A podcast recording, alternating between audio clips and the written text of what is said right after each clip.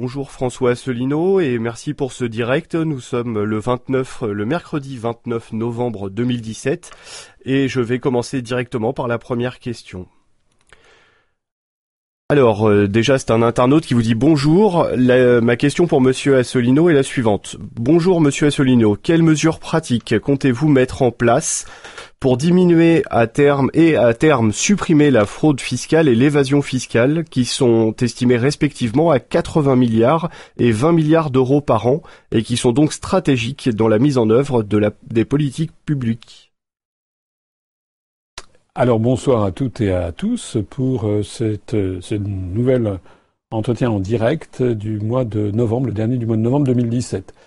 La question qui est posée par cet internaute est une question judicieuse à laquelle j'ai déjà euh, plusieurs fois répondu. Donc je vais redire. La, base même de, la fraude fiscale, de l'évasion fiscale, c'est la libre circulation des mouvements de capitaux. Jadis, dans les années 50-60, quand il y avait un contrôle des mouvements de capitaux, euh, il était impossible de sortir pour une entreprise ou par un particulier des sommes considérables du pays. Euh, donc, lorsqu'il y avait des crises politiques en France, c'était le cas par exemple en 1968, il y a eu des particuliers qui sont sortis de France avec des capitaux, euh, sous forme notamment de lingots d'or qu'ils avaient placés en, en Suisse. C'était illégal, mais ça prenait des proportions qui étaient relativement limitées. Avec la libre circulation des mouvements de capitaux qui a été introduite, comme vous le savez, par euh, l'article actuellement l'article 63 du traité sur le fonctionnement de l'Union européenne, en tout cas qui a été introduite par le traité de Maastricht de 1992, désormais les grandes sociétés peuvent à tout moment sortir des milliards d'euros de capitaux. Et ce faisant, eh bien, elles peuvent faire apparaître par des écritures comptables, elles peuvent faire apparaître des excédents euh, de, de, comment dirais-je de, de rentabilité, des, des, des, des, résultats positifs dans des pays comme par exemple le Luxembourg où euh, il n'y a quasiment pas d'impôt sur les sociétés, où en tout cas les sociétés sont très très peu taxées, c'est la base même du scandale LuxLeaks, et faire apparaître en revanche des résultats à la limite de la rentabilité, voire négatifs, dans un pays comme la France, où la, la fiscalité sur les entreprises reste relativement élevée par rapport à d'autres pays de l'Union européenne. Donc la base même la base même des problèmes posés, c'est cette libre circulation des mouvements de capitaux. Donc c'est la première chose à faire. Je l'ai dit, redit, je le redis une nouvelle fois. Je l'ai présenté dans le programme. De toute façon, si l'on veut sortir la France de l'Union européenne et de l'euro, il faudra bien rétablir un, contrôle des mouvements de, capitaux. De toute façon, ça sera inéluctable. Euh, j'ajoute aussi au passage d'ailleurs que euh, le retour des contrôles des mouvements de capitaux permettra aussi progressivement de renationaliser la dette publique française. Lors de l'université que nous avons eue à, Valère, où il y a eu deux tables rondes qui étaient tout à fait intéressantes, et puis le lendemain, pendant le congrès où on a eu un débat avec la salle, Vincent Brousseau, notre responsable chargé des questions monétaires, a fait cette remarque qui était très judicieuse, c'est que le montant de la dette publique en France, le, le problème qu'il pose, c'est pas tant qu'il soit élevé, il est élevé dans la plupart des grands pays développés, c'est surtout que ce soit des dettes croisées, c'est-à-dire qu'une partie de notre dette publique soit détenue par des étrangers et qu'une partie de la dette étrangère soit détenue par des Français. Mais si on avait un contrôle des mouvements de capitaux et si l'essentiel de la dette publique était détenu par des nationaux, ça poserait des problèmes beaucoup beaucoup moins graves qu'actuellement. Voilà la réponse. Donc, euh, bien sûr, ça n'empêchera pas de mener aussi à bien les poursuites nécessaires, les poursuites judiciaires contre les mouvements de, contre les, les, les, tous les phénomènes de fraude fiscale euh, ou de ou de ou d'évasion euh, d'évasion fiscale. Un dernier mot aussi que je voudrais dire, c'est que euh, il y a eu effectivement une petite une petite agitation planétaire, si j'ose dire, il y a quelques jours. où tout le monde, c'était l'affaire des Paradise Papers, c'est-à-dire des, de ces, c'est des centaines de journalistes qui se sont émus de, la fraude et de l'évasion fiscale au niveau, au niveau planétaire. Euh, c'était une plaisanterie, tout le monde est bien au courant. Et puis surtout, on s'est plaint de la conséquence, on s'est pas plaint de la, de la cause. Parce que euh, certains ont dit qu'il faut lutter contre ça, mais le, le, problème numéro un que pose la libre circulation des mouvements de capitaux, c'est d'abord que ça permet de délocaliser des activités et ça permet à quelques capitaines d'industrie et à leurs actionnaires de faire des profits considérables en allant profiter du différentiel de taux de salaire et de charges sociales et environnementales dans des pays beaucoup plus pauvres. C'est de là que vient l'origine de la fortune. Donc avant que de parler des placements illicites dans des paradis, ou d'ailleurs licites, mais disons peu éthiques, dans des paradis fiscaux ou de la fraude et de l'évasion fiscale, il faudrait aussi parler de l'exploitation du différentiel de taux de salaire de charges sociales et environnementales entre les pays riches et les pays pauvres. Très bien, une autre question de Shenka Marussia. Bonsoir monsieur Asselineau. Des nations telles que la Russie et les Venezuela sont pour l'indépendance catalane. Pourquoi les États-Unis sont-ils plus discrets sur la question? Alors l'affaire de la Catalogne euh, est un parti dans euh, retombé dans, parmi les priorités de l'actualité. en fait, euh, l'espèce de coup de force qu'avait voulu faire Puigdemont a fait fiasco. Euh, moi, j'ai le sentiment que euh, il n'y a pas eu, en, réalité, une, des, raisons pour lesquelles il y a eu un fiasco, ça a été la fermeté bien tardive du gouvernement de Madrid, et puis aussi le fait que les autorités américaines, sous la houlette de Donald Trump, n'ont pas poussé euh, l'avantage comme elles auraient pu le faire du temps. Si ça avait été Madame Clinton qui avait été élue, je pense que les États-Unis auraient été beaucoup plus favorables à cette indépendance entre guillemets de la Catalogne. Voilà. Pour le reste, que la Russie, que le Venezuela aient apporté leur soutien aux indépendantistes catalans, à vrai dire, je ne le savais pas. Mais finalement, c'est un peu de bonne guerre, puisque ils, estiment probablement que diviser permet de régner, et donc tout ce qui permettra de diviser le camp occidental, finalement, sera, sera, sera, sera bon à prendre. Donc c'est comme ça que j'interprète, que j'interprète cette affaire. Un dernier mot quand même sur la Catalogne. D'après ce que je lisais là, ces jours-ci, aux dernières nouvelles, M. Puigdemont, qui est toujours réfugié, si j'ai bien compris, en, Belgique, euh, avait dit, a dit que finalement, maintenant, il voulait sortir de l'Union européenne parce que, euh, voilà, c'était un, un, groupe d'États obsolètes, ou je ne sais plus ce qu'il a, ce qu'il a dit. Donc en réalité, on a l'impression que ça part un petit peu, un petit peu en vrille. Euh, peut-être que M. Pigdemont et les gens qui le soutiennent ont été euh, déçus par l'absence de soutien massif auquel ils s'attendaient venant de la, de, la Commission. L'affaire est quand même à suivre. Euh, il y aura des rebondissements. Je rappelle que, par exemple, en Corse, l'Assemblée de Corse a apporté son soutien aux indépendantistes catalans. Et je rappelle ce que j'ai dit, c'est-à-dire que toute cette affaire s'inscrit dans la politique des euro-régions. Avant de conclure cette question, je voudrais faire remarquer, j'ai oublié de le préciser au début de notre, de notre entretien, euh, il y a, comme d'habitude, euh, en bas de l'écran à droite, le nombre d'adhérents euh, de l'UPR actuellement où je parle. Donc nous sommes à 29 335. Je lance, comme d'habitude, un appel à toutes celles et à tous ceux qui m'écoutent pour sauter le pas. Ah, c'est le, le moment. Sautez le pas. Vous verrez aussitôt le compteur s'incrémenter à chaque adhésion complémentaire. Et je reviendrai sur ces questions d'adhésion. Elles sont quand même très importantes J'y reviendrai si on, peut, on a un moment ou un autre une question ou à la fin pour préciser pourquoi j'insiste à ce point sur la question des adhésions. Très bien, nous passons maintenant à une question de Ludovic B. L'UPR a besoin de tous les partis eurosceptiques. Il a bon dos votre parti de rassemblement si vous en éjectez. Je ne comprends pas très bien ce que ça veut dire. Euh, nous, nous avons euh, un parti de rassemblement, de large rassemblement, c'est exact, avec euh, près, bien, je, pense que nous franchirons le cap des, des 30 000 adhérents probablement dans le courant du mois de février de l'année prochaine. C'est beaucoup. On est actuellement le cinquième parti politique français en nombre d'adhérents. Euh, J'observais d'ailleurs, selon je ne sais plus quelle euh, statistique quand on m'a montré hier, que notre site internet se classe au premier rang des sites les plus consultés. C'est donc beaucoup. Euh, donc euh, tous les gens sont bienvenus à l'UPR. L'UPR, c'est en soi déjà un rassemblement. Je rappelle qu'à l'UPR, il y a des Français, des électeurs, des citoyens, euh, dont la sensibilité vient d'absolument tous les horizons politiques. Ça va d'anciens électeurs du Front National jusqu'à d'anciens électeurs de lutte ouvrière et du nouveau parti anticapitaliste, en passant par tout le spectre des partis politiques français, Debout la France, les Républicains, le Modem, EELV, le Parti Socialiste, la France Insoumise, et j'en passe. Et bien ça, c'est un phénomène qui suffit d'ailleurs d'aller voir, euh, si vous allez, les, gens qui sont intéressés par notre mouvement, s'ils vont, euh, par exemple, dans les réunions mensuelles que nous organisons, et d'ailleurs nous sommes le mouvement politique qui organisons le plus de réunions de terrain, de réunions mensuelles, j'invite les gens ne le savent pas suffisamment. J'invite toutes celles et tous ceux que ça intéresse à aller sur notre site et aller à la rubrique agenda. et où ils verront que dans leur département, il y a énormément de départements qui font des réunions, des réunions publiques, euh, voilà, qui se, qui se tiennent. D'ailleurs, dimanche, en Seine-Saint-Denis, en région parisienne, il y a une réunion à, et qui se tient à 17 heures. Donc j'essaierai moi-même d'ailleurs d'y faire un saut pour aller dire bonjour aux militants et éventuellement pour m'exprimer s'il y a des s'il y a des sympathisants qui veulent qui veulent venir. Eh bien ça c'est ça c'est allez-y ceux qui sont un peu dubitatifs allez-y vous verrez. Alors par ailleurs nous, nous c'est une maison qui est très ouverte l'UPR tout le monde y a sa place à condition à condition de plusieurs choses. Premièrement d'accepter notre charte fondatrice.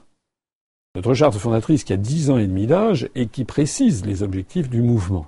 Donc, euh, nul ne peut adhérer à l'UPR si il n'est pas d'accord avec les objectifs cardinaux de notre mouvement qui sont la sortie de l'Union européenne par l'article 50, la sortie de l'euro et le rétablissement d'une monnaie nationale, qui sont la sortie de l'OTAN et pas seulement du commandement militaire intégré. Et puis nous avons fixé aussi quelques autres critères pour un éventuel d'éventuelles alliances, nous voulons un mouvement qui se situe clairement au-dessus du clivage droite-gauche, j'en parlais, et un mouvement qui euh, est une colonne vertébrale programmatique. C'est-à-dire pas de ce genre de mouvement politique qui disent une chose et son contraire constamment, tous les jours ça change. Parce que ça, ça permet alors certes, quelqu'un peut dire oui, mais tel ou tel parti a dit que tel jour il était d'accord. Oui, mais le lendemain il a dit le contraire, ou c'est un lieutenant qui a dit le contraire. Non, à l'UPR, tout le monde dit la même chose, pas seulement moi, mais euh, tous les tous les tous les responsables politiques de l'UPR. C'est ce qui fait d'ailleurs la grande force de notre mouvement. Vous savez, moi je connais des journalistes qui nous ont dit. Euh, faut quand même reconnaître que euh, à l'UPR vous êtes très cohérent parce que tout le monde dit, la même chose. Voilà, le dernier point pour, la, pour cette alliance, c'est ben, souscrire à la charte, ça veut dire aussi viser un programme de justice sociale. Et bien entendu, bien entendu, ça va sans dire, mais encore mieux en le disant, comme disait le maréchal Foch, bien entendu, notre mouvement politique s'inscrit dans deux siècles de tradition républicaine. Donc il n'est pas question à l'UPR d'avoir la moindre trace de racisme, d'antisémitisme, de xénophobie, euh, de misogynie, d'homophobie, de je ne sais pas quoi phobie. Euh, donc euh, c'est un mouvement qui n'admet pas ce genre de choses. Sur cette base-là, tout le monde est le bienvenu. J'espère que la que la réponse a été suffisamment claire pour cet internaute. Bonsoir Monsieur Assolino, que pensez-vous du système de droit de veto de l'ONU? N'est-ce pas discriminatoire envers les pays qui n'y ont ont pas le droit? Euh, oui, bien sûr, c'est discriminatoire. Ça remonte à la charte de San Francisco qui a clôturé, euh, qui, a, qui, a lancé, qui a créé, excusez-moi, l'Organisation des Nations Unies. L'Organisation des Nations Unies, fait un, petit peu d'histoire rapide, euh, elle est l'héritière euh, de cette Société des Nations qui avait été créée après la Première Guerre mondiale et qui se voulait une espèce d'embryon, sinon de gouvernement mondial, mais du moins d'une enceinte où il y aurait des nations et qui pourraient coopérer au niveau planétaire et notamment régler leurs contentieux, leurs problèmes de façon, leurs différends, comme on dit, les régler de façon pacifique. Comme vous le savez, l'Allemagne s'était retirée avec Adolf Hitler, s'était retirée de la Société des Nations. Ça avait été le début de la fin. Après la Seconde Guerre mondiale, c'est d'ailleurs, je crois, ça avait été, alors de mémoire parce que là je suis pris à de court, mais il me semble de mémoire que euh, l'accord avait été euh, obtenu par euh, Franklin Roosevelt et avec Staline et, Churchill à Yalta, l'idée de créer une nouvelle organisation des Nations Unies et qui serait les nations victorieuses de la Seconde Guerre mondiale et qui établirait un nouvel ordre planétaire qui permettrait notamment d'éliminer tout conflit. Et s'il y avait une nation rétive aux instructions euh, de cette organisation, eh bien, elle pourrait faire l'objet de mesures allant depuis le boycott jusqu'à des actions militaires décidé par une institution, une instance de décision qui s'appellerait, qui s'appelle le Conseil de sécurité. Alors, à l'ONU, il y a donc, depuis la Charte de San Francisco, depuis 1945, il y a donc deux grandes institutions. Il y a l'Assemblée générale où il y a tous les États du monde qui sont membres de l'ONU. Presque tous les États du monde sont membres de l'ONU. Il y a quelques petites, euh, il y a quelques, États qui n'en font pas partie, ou par exemple L'autorité palestinienne n'est pas membre de l'ONU, parce qu'il y a notamment le veto des États-Unis, mais en revanche, l'autorité palestinienne est membre de l'UNESCO. Euh, donc, euh, il y a quelques États qui ne font pas partie de, l'Assemblée générale, mais en gros, tous les États du monde, je crois qu'il y a 197 États maintenant, 197 États du monde qui sont membres de l'ONU. C'est pratiquement tous les États du monde. Du plus petit, comme par exemple la principauté de Monaco ou la principauté de Liechtenstein ou euh, l'État de San, Marin, de San Marino en Italie, jusqu'au plus grand comme la Russie euh, ou la Chine. Et puis il y a le Conseil de sécurité. Le Conseil de sécurité, c'est le gouvernement de cette organisation. Et là, pour qu'il y ait la possibilité de prendre des décisions, on ne pouvait pas avoir 197 États. En 45, il y avait 50, de mémoire, il y avait 50 États au départ.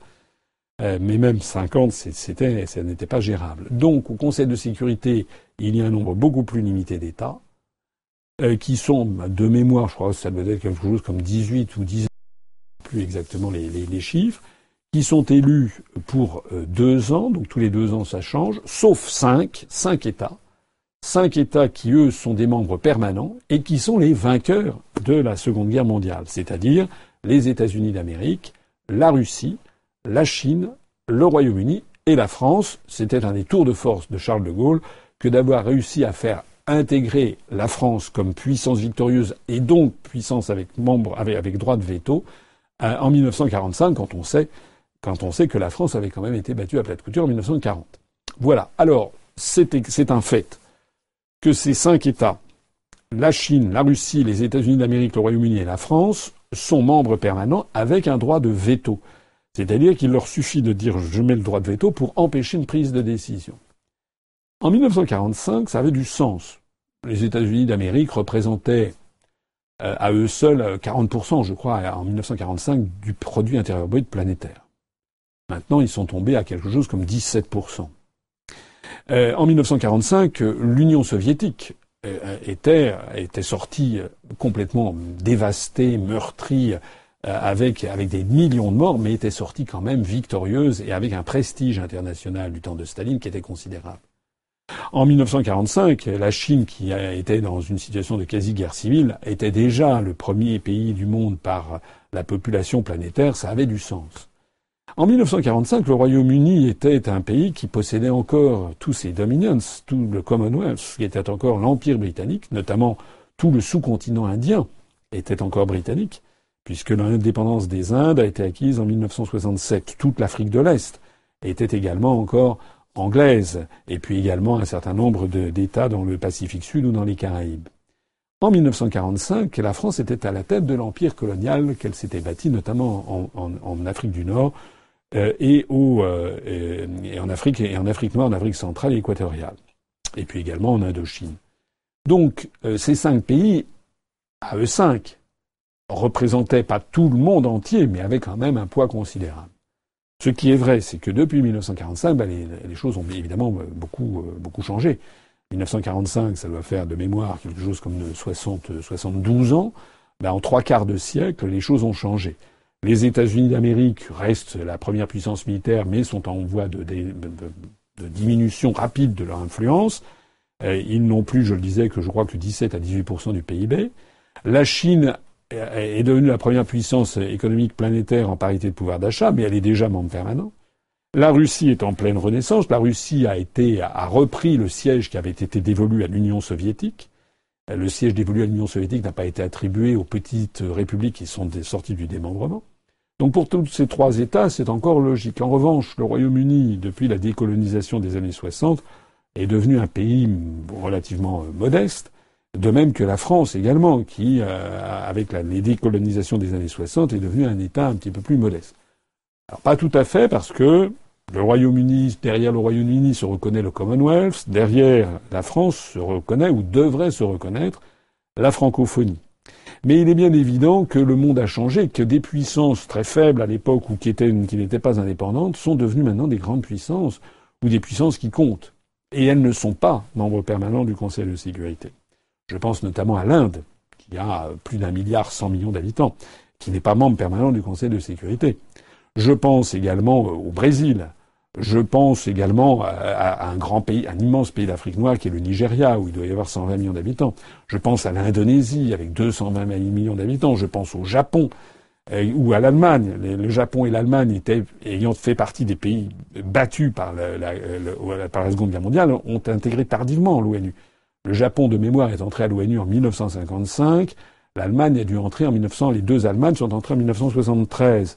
Et elles ont fait partie, elles ont eu un statut dépréciatif par rapport aux autres puisqu'elles faisaient partie des pays battus. Il faut y ajouter aussi euh, d'autres puissances qui, même si elles n'ont pas le poids de celles que j'ai citées, sont quand même non négligeables.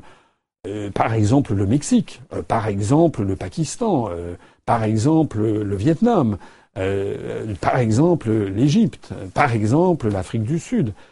De, telle sorte que c'est vrai qu'il faudrait sans doute élargir le Conseil de sécurité des Nations Unies, sans doute donner plus de pouvoir à, enfin, donner un pouvoir de, de comment dirais-je, un droit de, veto et un siège permanent à d'autres États, mais la difficulté qu'il y a, qui est extraordinairement compliquée, c'est que à qui donner les nouveaux sièges? Si on le donne à l'Inde, évidemment, l'Iran va vouloir avoir, euh, excusez-moi, le Pakistan euh, ou le Bangladesh, mais le Pakistan va vouloir avoir également un siège. Si on donne un siège à, à l'Égypte, ou à l'Arabie saoudite, évidemment l'Iran voudra parce que l'Iran et l'Égypte ont à peu près le même poids euh, démographique.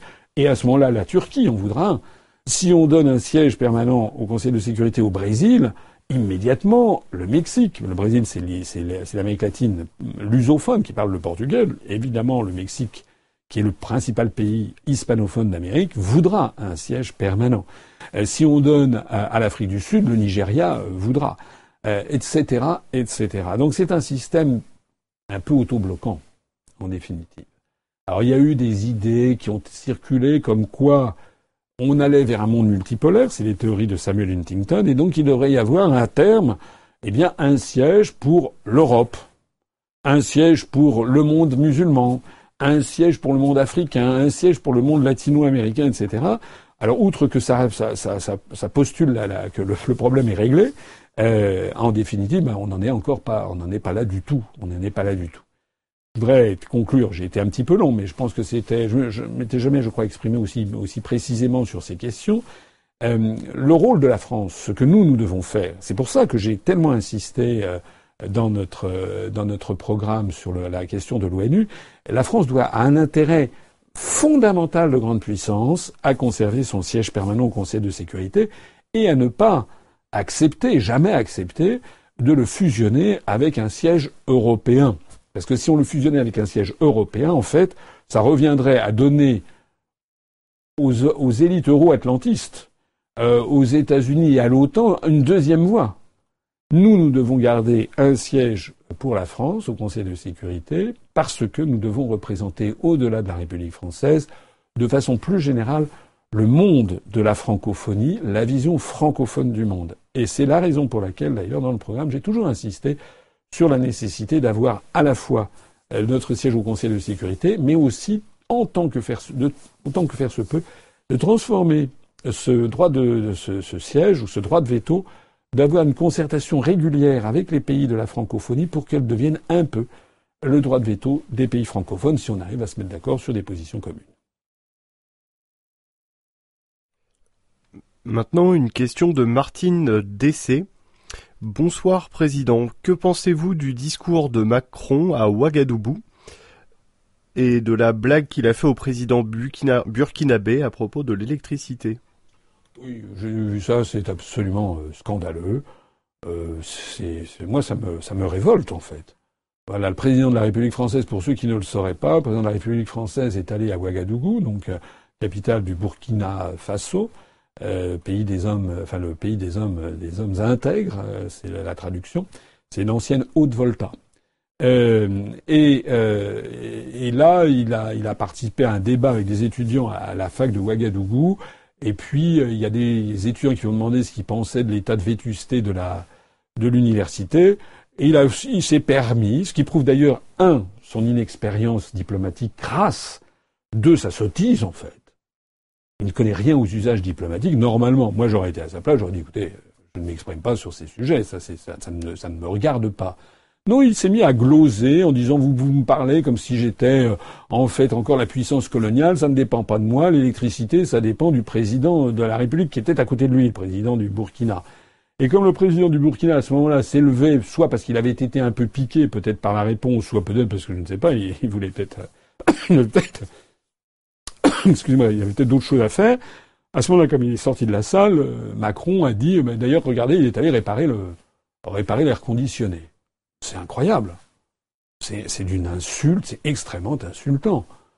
C'est incroyable. Moi, je trouve ça incroyable. Est-ce qu'on imagine, par exemple, que Macron, se rendant aux États-Unis, je sais pas, en Californie, à Berkeley, et qu'il y ait le président Donald Trump qui soit là, et qu'il commence à se moquer de Donald Trump en disant, regardez, il est sorti, il est allé se refaire faire un brushing. Non. Évidemment pas. Il n'aurait jamais osé. Donc en fait, il y a derrière cette blague beaucoup de mépris et, disons-le, euh, du racisme. Il n'est pas à son coup c'est pas son coup d'essai. Hein. Macron n'a pas arrêté depuis maintenant qu'il est à l'Élysée de, faire des scandales en la matière. Je rappelle qu'il avait euh, considéré que la natalité des, des, femmes africaines, sept ou huit enfants, etc. Il en avait fait des tonnes là-dessus. C'est pas toujours tout à fait faux, mais c'est pas non plus tout à fait vrai statistiquement. Et puis surtout, il y a des choses qui se disent et d'autres qui ne se disent pas. Il avait fait un scandale, rappelez-vous, euh, lorsqu'il était à Mayotte, en parlant des Kwassa Kwassa qui pêchaient le comorien. Il faisait allusion aux pauvres immigrés, euh, euh, comment dirais-je, clandestins qui essaient de rejoindre Mayotte et qui périssent en mer où il y a des milliers de morts chaque année. Il s'était permis de plaisanter là-dessus. En réalité, M. Macron, encore une fois, sans s'en rendre compte, a, jeté le masque. En fait, M. Macron déteste, méprise profondément les pays d'Afrique, les pays de la francophonie. En fait, ça le fait suer. C'est pas son genre de beauté. Lui, son genre de beauté, c'est Goldman Sachs et les États-Unis d'Amérique. Mais c'est comme son prédécesseur et son anté-prédécesseur. Très bien. Maintenant, une question de Max Giarc. Quel avantage ou inconvénient la principauté de Monaco tire-t-elle de l'Union européenne? Les questions précises ce soir. Alors, quel avantage et inconvénient la principauté de Monaco tire-t-elle de l'Union européenne? D'abord, d'abord la principauté de Monaco, mais là c'est vraiment question pour un champion, hein, euh, de, de ce que je crois savoir, enfin j'en suis sûr, la principauté de Monaco, comme les micro-États d'Europe, qui sont, j'en parlais tout à l'heure, je parlais de Monaco, de Saint-Marin, la République de San Marino, euh, la principauté de Liechtenstein, entre la Suisse et l'Autriche, euh, la, principauté d'Andorre entre la France et, l'Espagne, euh, je ne sais pas si j'en oublie, euh, eh bien ces, ces, micro-États d'Europe de l'Ouest ne sont pas le Vatican, la cité du Vatican, la cité sainte du Vatican, ne sont pas, ce sont tous des États, ils ne sont pas membres de l'Union européenne. Donc déjà, ils ne participent pas, ils n'ont pas de commissaire européen, ils n'ont pas de député européen, ils ne participent en rien, il n'y a pas de fonctionnaires européens qui sont dans, à, la Commission européenne. Donc ils ne participent en rien aux décisions qui sont prises. En revanche, pour des raisons que l'on comprend, euh, à peu près à peu près pratiques que l'on peut comprendre, euh, ces micro-États sont en fait euh, victimes ou sujettes euh, ou sont obligés d'appliquer les décisions qui sont prises par l'Union européenne. Par exemple, la circulation de la monnaie. Donc euh, euh, la France et l'Espagne étant dans l'euro, euh, en dehors, c'est l'euro qui circule. Pareil à Monaco. Il y a, à Monaco, c'est l'euro qui circule. Pareil au, Vatican. pareil, à, je crois, dans la République de, de Saint-Marin. Il y a, mais là on pose vraiment des, questions très précises. Heureusement que je, j'ai l'esprit précis, mais je, je dis peut-être une sottise. Mais je crois savoir que le Liechtenstein, en revanche, lui, n'utilise pas l'euro, mais utilise le franc suisse, il me semble. Il me semble qu'ils n'utilisent pas l'euro. C'est à vérifier.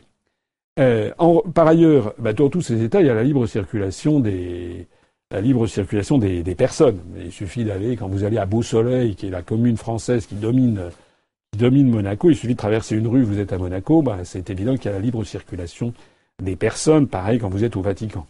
Donc de ce, point de vue, effectivement, ces micro-États euh, euh, bénéficient, ou si on peut dire, ou sont obligés d'appliquer des grandes décisions à la prise de décision desquelles ils ne participent même pas.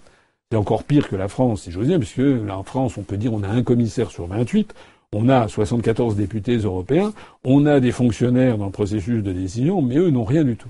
Alors, en revanche, il faut quand même dire, à contrario, que comme ce sont des États qui, en général, vivent de souvent, pas toujours, mais soit, soit d'un atout historique ou touristique considérable.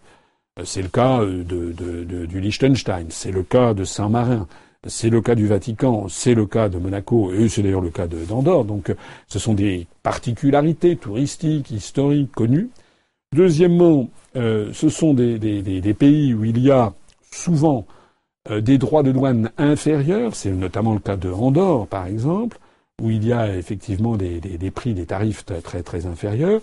Il bénéficie de flux touristiques et également de la libre circulation des marchandises pour vendre, par exemple, tout le monde sait bien qu'à Andorre, le prix des, cartouches de cigarettes est, très inférieur à ce que l'on trouve euh, en France, euh, en France métropolitaine.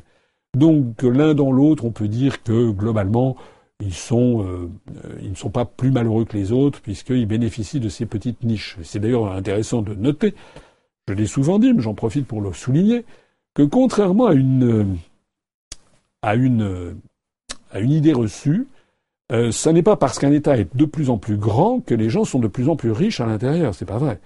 Il y a des États géants comme la Chine, même si la Chine c'est en plein développement, il y a encore des zones en Chine où il y a une très grande misère. L'Inde, n'en parlons pas. Et je ne parle pas de l'Indonésie, où je parlais tout à l'heure du Nigeria, ou de ces pays où il y a quand même une très grande misère, avec 120 ou 130 millions d'habitants au Nigeria. Alors qu'en revanche, des États où il y a quelques centaines, quelques milliers, voire quelques dizaines de milliers d'habitants, souvent se portent très bien. Donc, ça me permet au passage de tordre le cou à cette idée reçue qui voudrait que plus un État, qu'il faudrait absolument fusionner en État pour être plus grand, pour être plus riche. Non, c'est pas vrai. C'est l'expérience, euh, l'expérience historique montre que c'est plutôt le contraire. Les États les plus petits sont souvent plus riches. Vous pouvez prendre aussi l'exemple, par exemple, de, Singapour, de, de, la région administrative spéciale de Hong Kong, etc., etc. Très bien, maintenant une question de Michael Amouyal. Bonjour Monsieur Assolino, quelle est l'ambition de notre mouvement pour les prochaines municipales? Une mairie? Euh, je vois qu'en passage, on est, euh, on est passé à 29 338. On a donc fait 5 adhésions depuis le début de cette, euh, de cette émission. Donc adhérez, adhérez, mobilisons-nous, parce que c'est vraiment, vraiment la, clé de la réussite. Euh, j'en reparlerai euh, tout à l'heure en conclusion, éventuellement. Notre dernier adhérent, je vois, euh, vient du Finistère, ou c'est peut-être une adhérente d'ailleurs, je ne sais pas. Donc je le ou je la salue. réponse à la question. Alors les élections municipales, c'est en 2020. Donc c'est dans deux ans et demi. C'est au printemps 2020. On a donc encore le temps d'y réfléchir. Auparavant, il y aura, comme je l'ai déjà souligné, je le rappelle, les élections territoriales en Corse en décembre, mais nous n'y participons pas. Les élections territoriales en Polynésie française en avril de l'année prochaine, là on va probablement, c'est pas encore totalement sûr, mais on va probablement y participer. Si tel est le cas, je me rendrai sur place pour faire une partie de la campagne. Il y aura également la participation au référendum sur l'indépendance ou l'autodétermination de la Nouvelle-Calédonie qui aura lieu en novembre, je crois. Donc j'ai prévu de me rendre en Calédonie aux alentours du mois de septembre. Euh, et puis il y aura ensuite, en 2019, en juin, les élections européennes. Et là, ça va être notre grande mobilisation qui va commencer très vite. Hein. moi, je veux absolument qu'on se mobilise à fond sur les élections européennes de 2019. En 2020, donc un an après, un petit peu moins, après les élections, les élections européennes, nous aurons les élections municipales. Alors les élections municipales, on va y réfléchir, mais là vous savez qu'on est dans un processus de transition. Il va y avoir une l'élection du Bureau national qui va avoir lieu euh, à, la fin du mois de, décembre. Vous serez largement prévenus. Une fois que le nouveau Bureau national sera, sera investi, ben, il lui appartiendra de les nouveaux statuts ayant été adoptés lors du Congrès avec plus de 97%. Je rappelle que désormais le Bureau national est un Bureau national élargi, avec beaucoup plus de représentativité, de sensibilité, puisqu'il y a donc 58 membres au Bureau national, dont 29 titulaires, et notamment il y aura, il doit obligatoirement y avoir plus de 25% de, de, de, femmes. Avec la liste, en tout cas, que je présente, il y a beaucoup de représentants des délégués euh, départementaux, régionaux, etc.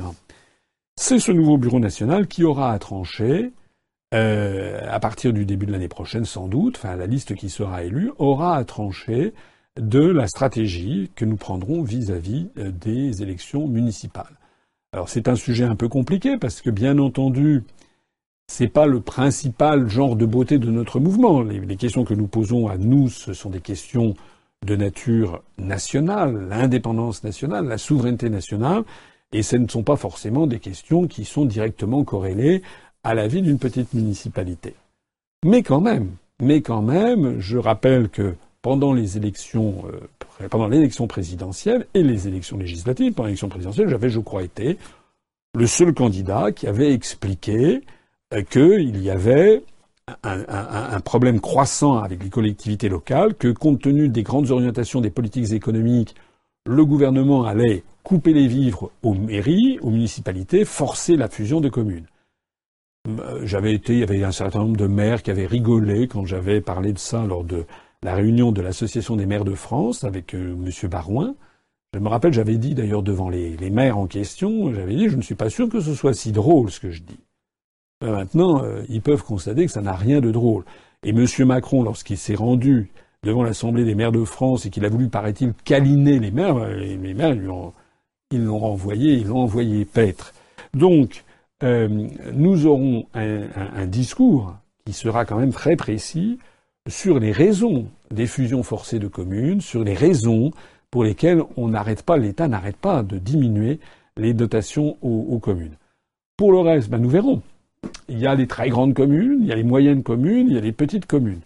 Donc on verra la stratégie que nous adopterons. On soumettra d'ailleurs peut-être ça, on peut très bien organiser euh, à la demande de demander aux, adhérents ce qu'ils souhaitent.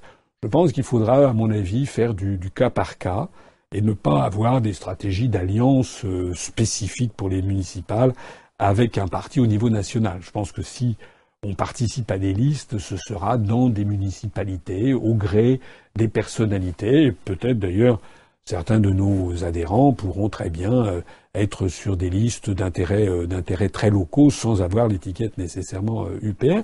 Mais c'est quand même important que l'on soit, je pense, présent aussi aux élections municipales. Maintenant, une question de Olivier Massias. Que pensez-vous du nouveau mode de scrutin aux européennes 2018 Ah Alors, euh, Monsieur Macron a eu euh, une illumination. Il a décidé de revenir euh, au scrutin de liste nationale. Je rappelle que ça avait existé de 1999 jusque, excusez-moi, de 1979, les premières élections au suffrage, du Parlement au suffrage universel, jusqu'en 1999. Pendant 20 ans, il y avait une liste nationale.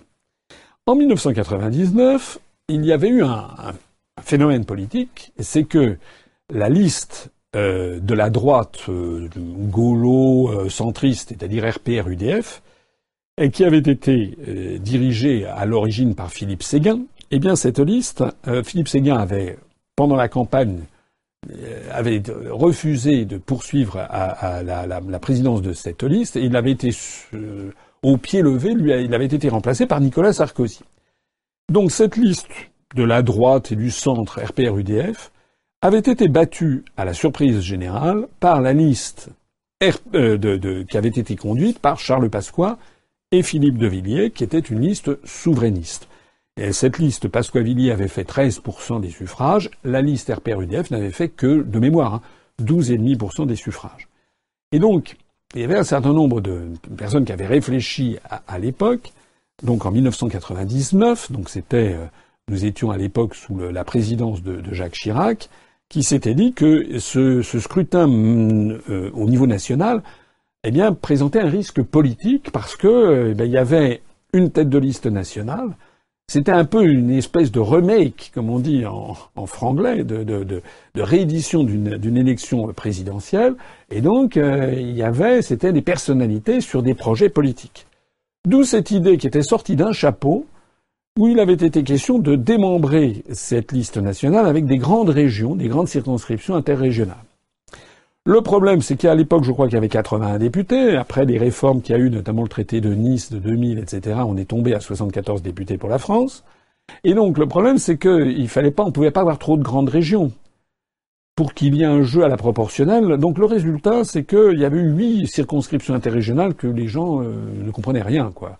Il y a la grande région sud-est, la grande région sud-ouest, bon, la grande région outre-mer. En fait, personne ne se connaît. Alors, ça avait été fait exprès ça avait été fait pour diluer l'impact politique de ces élections. Alors bien entendu, on nous avait fait du, violon, on nous avait dit voilà, c'est pour rapprocher le député européen de son électeur, mais c'est pas vrai. Avec des grandes régions où il y avait peut-être 8, 10 millions de, comment dirais-je d'électeurs et, peut-être quatre ou cinq postes de députés, ça, ça rapprochait rien du tout en fait. Donc c'était c'était des arguments fallacieux. L'idée fondamentale, c'était d'empêcher qu'il y ait un débat politique qui apparaisse et donc que les élections européennes se noient dans une espèce de petit magma local où plus personne ne comprendrait rien. Le résultat poursuivi euh, a, été, euh, a, été, a été atteint, c'est-à-dire que les Français n'y ont plus rien compris donc se sont désintéressés complètement de ces élections. Ce qui fait que l'abstention n'a pas arrêté d'augmenter à chacune de ces élections pour atteindre maintenant, il y a des records d'abstention aux élections européennes, plus de 50%, 60%, je ne me rappelle plus, aux élections européennes. Arrive là-dessus M. Macron, lui, son objectif, c'est d'avoir que les, députés de En Marche, que la liste de En Marche fasse un score. Sauf que rien n'est moins sûr, d'abord parce que la, la, comment dirais-je, la, la popularité de Macron ne cesse de diminuer, et puis d'autre part parce qu'il n'y a pas d'assises locales, il n'y a pas des barons locaux. D'où l'idée de Macron qui s'est dit si je refais une liste nationale en mettant à la tête de la liste nationale, je sais pas, quelqu'un, une célébrité du style peut-être le Premier ministre, Édouard Philippe, ou peut-être je ne sais pas qui, eh bien à ce moment-là, les gens vont voter pour la tête de liste, et puis donc on va avoir plus de voix que si on avait euh, des, euh, des députés euh, enfin, ou des candidats de En Marche dans chacune des grandes régions. C'est ça le point de départ. C'est de la tambouille, de la tambouille politique. Alors, pour essayer de couvrir tout ça, M. Macron, puis M. Philippe ont annoncé qu'ils allaient recevoir les présidents de partis. À moi, quand j'ai vu ça, quand on m'a dit que le Premier ministre allait recevoir les présidents de partis politiques, ben mon sang m'a fait cadeau, j'ai dit je vais me faire inviter. Voilà. Donc du coup, j'ai j'ai préparé ça, j'ai écrit, j'ai écrit une lettre, j'ai écrit une lettre au Premier ministre, à M. Édouard Philippe, pour lui dire ben voilà, coucou, c'est moi. Moi, je suis le président d'un mouvement politique qui a 29 000, euh, maintenant c'est 29 340. Les derniers adhérents viennent de Moselle. Merci à eux. Donc, euh, alors quand j'ai écrit ça, c'était donc il y a quelques jours, on était à 29 317. C'était, c'était avant-hier. Et donc j'ai écrit en disant, ben voilà, euh, nous on a 29 317 adhérents, dont 26 320 à jour de cotisation. Et il se trouve que Monsieur, Monsieur, Monsieur Philippe, on a vu l'agenda qu'il y avait de l'hôtel de Matignon, avait décidé de recevoir Laurent Hénard. Laurent Hénard, c'est le, cas où vous ne le sauriez pas, c'est le président du Parti radical, Parti radical valoisien. Laurent Hénard qui a été euh, élu, réélu euh, récemment euh, président du Parti radical. Et le Parti radical a publié les chiffres qui étaient validés comme les nôtres par un, un huissier. Et on a appris que le Parti radical compte, comporte 3385 adhérents. Donc en fait, on a à peu près 8 fois plus d'adhérents à jour de cotisation. Le Parti radical annonce 11 000 adhérents statutaires, dont 3 385 à jour de cotisation. Nous, on a 29 340 adhérents euh, et 26 300 et quelques à jour de cotisation. Donc en, prenant les adhérents à jour de cotisation, nous avons, euh, nous avons 8, euh, fois plus que le Parti radical. D'où d'ailleurs l'intérêt, voilà un des intérêts d'avoir le maximum d'adhérents, c'est que ça m'a permis de donner du poids à ma demande vis-à-vis du Premier ministre. En disant, si vous recevez M. Laurent Hénard, qui est le président d'un mouvement qui a 3385 euh, adhérents à jour de cotisation et euh, qui n'a pas été capable de se présenter à l'élection présidentielle, a, fortiori, euh, ben, il est légitime que vous me receviez moi, qui suis le président d'un parti qui a 29 340 adhérents dont 26 320 à jour de cotisation, c'est normal que vous me receviez. En plus, j'ai été candidat à l'élection présidentielle. Malheureux. Que nenni. On nous a renvoyé le soir même un, comment dirais-je un SMS qui a été envoyé à, Thibault Longeon, euh, qui est à l'équipe des permanents de, l'UPR, euh, d'un conseiller de Monsieur de Monsieur euh, de M. Philippe pour dire que, ben non, que évidemment, je ne serais pas, pas reçu. Enfin, il n'a pas dit ça comme ça. Il euh, le, Premier ministre recevait les partis représentés au Parlement, je sais pas quoi. Il y a toujours, il y a toujours une bonne raison, de toute façon, pour que je sois dans la mauvaise case. le jour où ils trouveront rien, ils diront tout simplement que Monsieur le Premier ministre ne reçoit pas les gens qui sont nés le 14 septembre, c'est mon cas, donc euh, ils trouveront toujours une raison pour ne pas pour ne pas nous recevoir. Donc nous, on a, on a dû accepter euh, la situation telle qu'elle est. Alors la situation telle qu'elle est ce soir, d'après ce que j'ai vu dans les, dans les gazettes, c'est qu'effectivement, la réforme va avoir lieu, qu'il va effectivement y avoir donc une liste nationale, euh, ce qui, euh, moi je trouve, nous avantage plutôt parce que ça va justement transformer le débat en un débat national. En revanche, il y a une modalité qui, elle, va être très, très sévère. C'est que pour avoir un député, il faut avoir au niveau national un minimum de 5% des suffrages. 5% des suffrages pour avoir un député. Euh, on aurait pu concevoir que ce soit la proportionnelle intégrale. Si ça avait été la proportionnelle intégrale, eh bien, avec, comme il y a 74 députés, il suffisait d'avoir 1,5% des suffrages pour avoir un député au Parlement européen. 5%, c'est évidemment beaucoup plus dur. Et il faudra dépasser 3% pour être remboursé les frais de campagne. Mais moi, je dis quand même chiche. On a un an et demi. On a un an et demi pour qu'au mois de juin 2019, si on se mobilise tous ensemble, on arrive à atteindre et à dépasser les 5%. Je ne dis pas que c'est facile. Mais ce que je vois, moi, c'est que nos idées n'arrêtent pas de progresser. Il y a de plus en plus de gens qui adhèrent à notre mouvement. Je ne cesse d'y inciter toutes celles et tous ceux qui me font confiance. Et puis, euh, beaucoup de choses vont se passer pendant les un an et demi, notamment la sortie du Royaume-Uni de l'Union européenne. Et donc, les esprits évoluent beaucoup. C'est la raison pour laquelle on va tout faire, se mobiliser pour faire évidemment le meilleur score possible à ces élections européennes de 2019. Je rajoute que puisqu'il n'y aura qu'une seule liste nationale, euh, on, verra évidemment qui sera, quelle sera la prochaine liste au Bureau national, mais si, euh, comme je le souhaite, je suis réélu président du, du mouvement, je pense que j'essaierai d'y aller moi-même comme tête de liste pour ces élections européennes. Alors maintenant, une question très originale de Youssef Chicha Chat. Bonjour, bonsoir, monsieur Asselineau. Natacha Polony pourrait adhérer à l'UPRR? Merci et bon courage. Ben ça, faut le lui demander. Hein, voilà. Moi, je vais pas. Euh, voilà, Madame Polony m'a très aimablement euh, reçu à Polony TV dans un dialogue républicain très courtois. C'est une femme que j'aime bien, qui est vraiment, qui est très, qui est, qui est, d'abord qui, est est très intelligente, qui est érudite, qui est, euh, qui connaît beaucoup de choses, qui a, je pense, un sens aigu des valeurs de la République et qui souhaite donner la parole à la parole à tout le monde. Donc voilà. Maintenant, demandez-lui. Moi, je pense qu'a priori, je ne pense pas qu'elle voudra adhérer à quelque mouvement politique que ce soit, puisque elle est quand même journaliste. Elle garde son indépendance. Donc a priori, elle ne le fera pas. Et d'ailleurs, les positions légères qu'elle a prises, plus exactement, c'est pas des positions, mais le simple fait de donner la parole à des personnes à qui on la refuse, c'est-à-dire à moi, déjà, euh, déjà, lui, lui cause sans doute des, des soucis. Voilà. Donc euh, moi j'adresse quel, que soit le choix qu'elle fera, c'est pas seulement vrai de Madame Polony, il y a aussi beaucoup d'autres journalistes. Eh bien, tout le monde est libre d'adhérer à l'UPR, bien sûr, y compris les journalistes, et tout le monde est libre aussi de ne pas le faire. Alors maintenant une question beaucoup plus longue de l'ETEC Nigos Zaboska. Bonsoir Monsieur Assolino, vous qui aimez le Japon, avez-vous eu l'occasion d'en pratiquer un des arts tels que l'aïkido ou d'autres? Ensuite, sur quel plan diplomatique entendriez-vous des partenariats avec ce pays? Et enfin, les Japonais apprécient-ils la France et les Français? Alors, euh, arts martiaux, je me suis intéressé aux arts martiaux, au tir à l'arc notamment, mais pas de là à en faire de la pratique. Hein. Donc euh, ça, la réponse est à la fois oui et non. De même que je me suis intéressé, bien sûr, à la littérature euh, japonaise, au cinéma japonais, aux arts et à l'architecture. C'est une civilisation en soi, le, Japon. Euh, là, une, une coopération. Il se trouve que peut-être que je vais faire une généralité.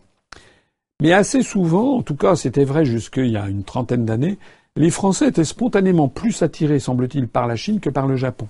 On avait le sentiment euh, qu'il y avait, c'est d'ailleurs, il y avait, je me rappelle quand j'étais, quand j'ai vécu au Japon dans les années 81, il y avait une espèce d'aphorisme comme ça que se répétaient les, les, les, Français expatriés au Japon qui disaient, euh, il y en a qui disaient la, la, la, la France, euh, c'est la, enfin la Chine, c'est la France de l'Asie, euh, et le Japon, c'est, l'Allemagne de l'Asie. Il y a des gens qui comparaient Chine et France d'un côté, Japon et Allemagne de l'autre. C'est pas tout à fait faux. Il y a, ce sont des pays qui je ne vais pas broder sur longtemps, mais d'abord l'Allemagne et le Japon malheureusement ont été ont été alliés pendant la Seconde Guerre mondiale, mais il y a un petit peu chez les Allemands comme chez les Japonais un goût pour l'ordre, pour la, la, comment dirais-je la discipline, parfois un côté un petit peu peut-être euh, ce goût pour l'ordre, pour la discipline, pour le respect des procédures, etc., se fait parfois peut-être au détriment de la fantaisie, de l'humour, d'une certaine légèreté.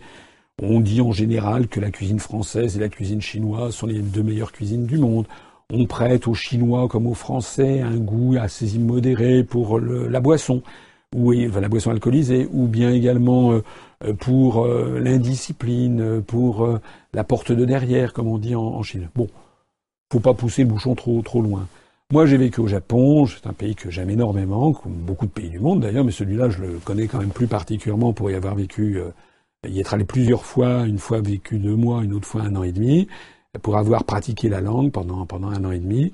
Donc, euh, moi, je ne suis évidemment euh, que favorable à développer des coopérations franco franco-japonaises. Je pense que d'abord, la première chose qu'il faudrait faire, c'est développer les échanges d'étudiants. Euh, moi, j'avais dit pendant la campagne présidentielle, je ne veux pas qu'on se limite à, euh, vous savez, le, les fameux le, programme Erasmus dont on nous dit grand bien. Moi, je trouve ça très bien que des étudiants aillent à, l'étranger, mais ils peuvent aussi aller dans des pays extra-européens, et notamment au Japon, mais aussi bien en Corée, en Chine, euh, de façon générale en Asie, puisque l'Asie est quand même, c'est en Asie de l'Est, en Asie orientale, et en Asie du Sud que, qui est en train de basculer le, le barycentre économique, euh, euh, intellectuel, scientifique du monde.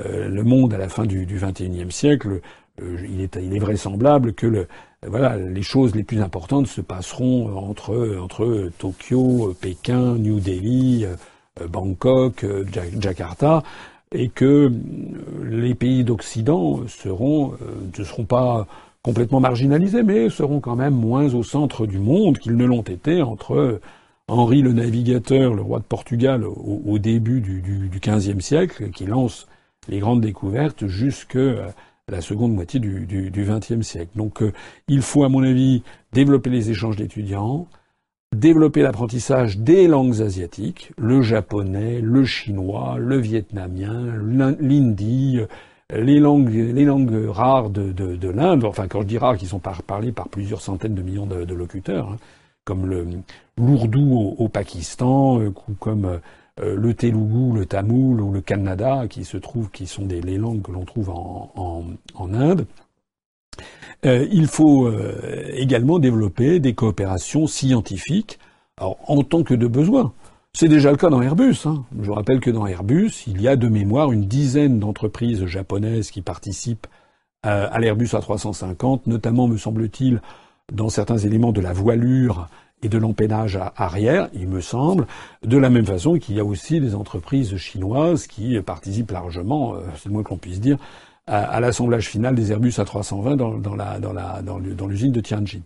Donc j'en profite pour rappeler, et la, la question qui est ainsi posée, euh, j'en profite pour rappeler que euh, nous sommes favorables à l'UPR, bien entendu, aux coopérations internationales. Hein, internationales. Airbus, Ariane Espace, le, la coopération franco-chinoise en matière nucléaire, la coopération franco-britannique sur le tunnel sous la Manche, les coopérations franco-japonaises dans des tas de domaines. Ça, ce sont des coopérations internationales et ça marche, ça marche très bien parce que ce sont sur des sujets limités et donc toutes les parties prenantes, ça peut être deux États, trois États, etc., ont intérêt à la réussite du projet. Tous les pays qui sont dans Airbus ont intérêt à ce que l'avion vole. Ils ont mis des milliards de, dollars pour que ça marche, et bien tous les pays tirent dans le même sens. Ça n'a rien à voir avec l'intégration supranationale.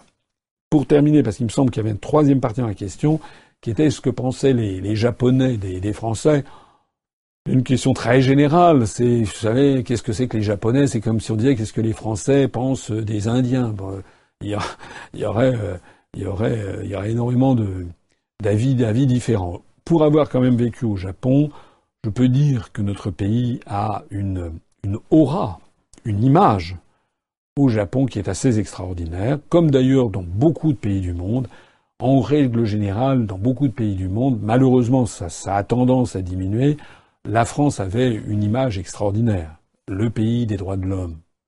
le pays de la Révolution française, le pays de la liberté, le pays du bon goût, le pays de la bonne cuisine, le pays des produits de luxe, le, produit, le pays des femmes élégantes, le pays des bons vins, des bons parfums, etc., etc., le pays de l'indépendance nationale magnifié par Charles de Gaulle, le pays également avec un cinéma très apprécié. Je me rappelle lorsque je vivais au Japon, lorsque j'étais coopérant euh, à l'ambassade de France à Tokyo dans les services commerciaux, euh, à, à pour ceux qui connaissent. Euh, eh bien, euh, il y avait à l'époque euh, partout, partout, partout, toutes les publicités avaient des portraits d'Alain Delon ou de Catherine Deneuve qui étaient extrêmement populaires, extrêmement populaires au, Japon. Je crois qu'il y a globalement une grosse cote d'amour, de façon globale, chez les Japonais. C'est vrai en Chine, c'est vrai aussi en Corée, à Hong Kong, un peu partout en Asie, mais aussi en Russie et ailleurs. C'est que la France apparaît comme le pays de l'amour, le pays où on va en voyage de noces, le pays où toutes les jeunes japonaises rêvent d'avoir un sac Vuitton, un sac Hermès, etc. C'est le pays de la mode, de la culture, c'est ainsi perçu.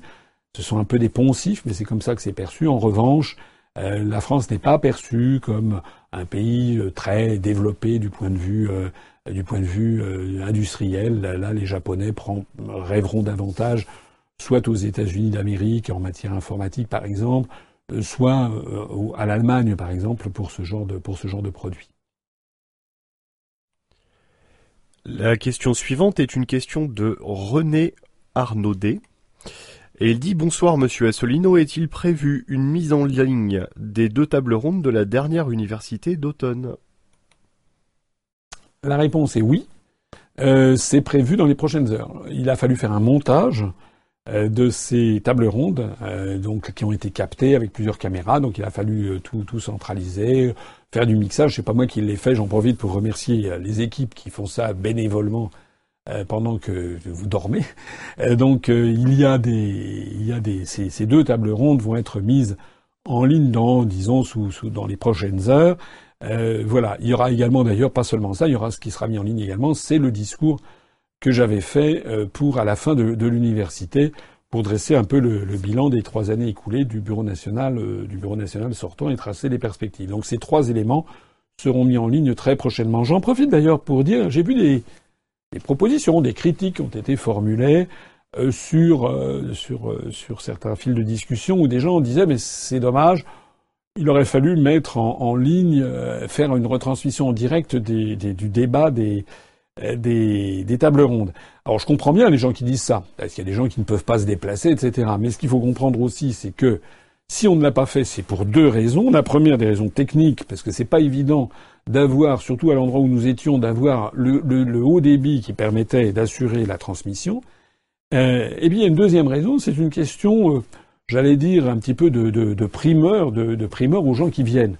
Parce que si, euh, si, on, si on donne la, communication des tables rondes en même temps qu'elles se tiennent, il y a évidemment beaucoup de gens qui diront bah, je ne vais pas y aller. Or, nous, notre intérêt, c'est qu'il y ait le maximum de gens qui viennent. D'abord parce que ça fait un événement, même si la presse n'en a pas parlé, euh, sauf la Nouvelle République du Centre. Mais ça fait quand même un événement. Ça permet, on a quand même dépassé les 1100 personnes, c'est considérable. Hein. On a fait plus 30% par rapport à, à l'année dernière. Ça permet donc à des centaines de personnes de se rencontrer à travers des gens qui viennent de toute la France, mais aussi euh, de l'étranger. On avait des adhérents qui venaient de Bulgarie, on avait des adhérents qui venaient de Polynésie, des États-Unis, de de, de, de, de, Guadeloupe, de Martinique, etc. Donc ça permet à tous, euh, tous ces gens de comprendre ce que c'est que, que la communauté euh, de la communauté UPR. Et puis, c'est pas uniquement que ça les permet de se rencontrer et de faire un événement, c'est que ça nous permet aussi nous eh bien d'assurer la rentabilité de l'opération parce que euh, ça a un coût. Tout ceci, malheureusement, ça coûte de l'argent. Et donc, il faut qu'on loue des grands espaces, des espaces de plus en plus grands, qu'on fasse des hypothèses euh, sur euh, la, nourriture, la, boisson, etc. Et donc, il faut qu'on rentabilise.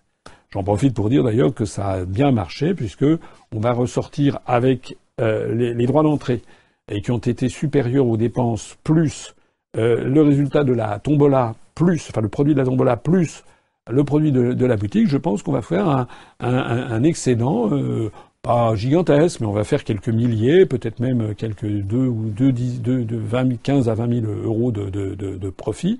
ce qui va bien entendu au mouvement politique, ben c'est bien parce qu'il y a encore trois trois ans ou quatre ans, les premières universités on était en, lourd déficit. Donc on est maintenant non seulement on a atteint l'équilibre, mais même maintenant ce sont des événements qui rapportent de l'argent au mouvement. Donc ça c'est quand même très très très important pour la bonne santé financière de notre mouvement collectif.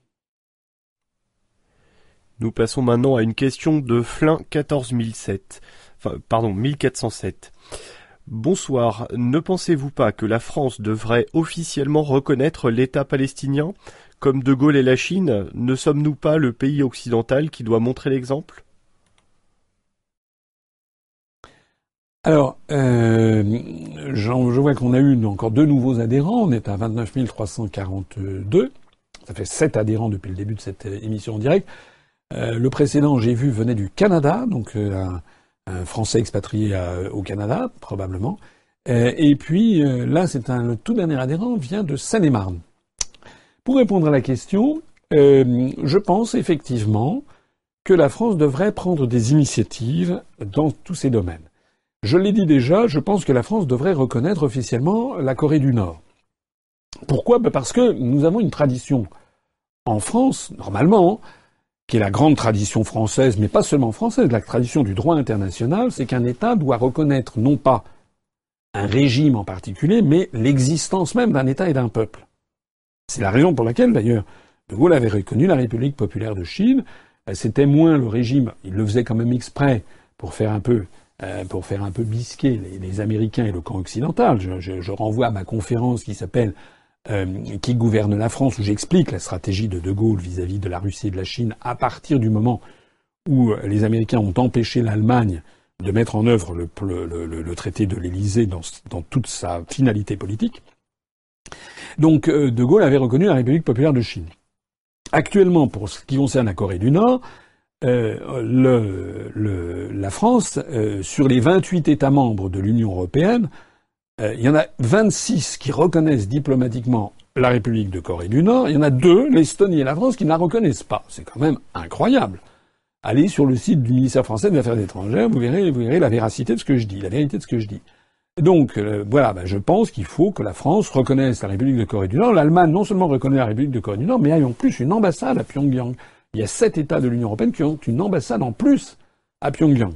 Parce que vous pouvez reconnaître un État sans avoir nécessairement sur place une ambassade. Vous pouvez avoir une ambassade qui est située par exemple à Pékin, et l'ambassadeur a, euh, il est à la fois accrédité, comme on dit, auprès du gouvernement chinois et auprès du gouvernement nord-coréen. Les Allemands ont une ambassade à Pyongyang. Faut d'ailleurs pas s'étonner que les, hiérarques, les, les, dirigeants de ce régime incroyable qu'est le régime nord-coréen, ils circulent tous en, en, Mercedes. Alors je parle de la Corée du Nord, parce que c'est un des très rares États que la France ne reconnaît pas diplomatiquement, alors que d'autres le reconnaissent. La Palestine maintenant, puisque la question portait sur la Palestine, je n'ai pas oublié, euh, la Palestine, c'est-à-dire les territoires palestiniens, euh, moi, je suis favorable, en effet, à ce que la France prenne l'initiative. D'abord, il y a des États de l'Union européenne qui ont reconnu, je crois, l'État palestinien, il me semble, mais je ne suis pas un expert, mais je crois que la Suède, me semble-t-il, a reconnu.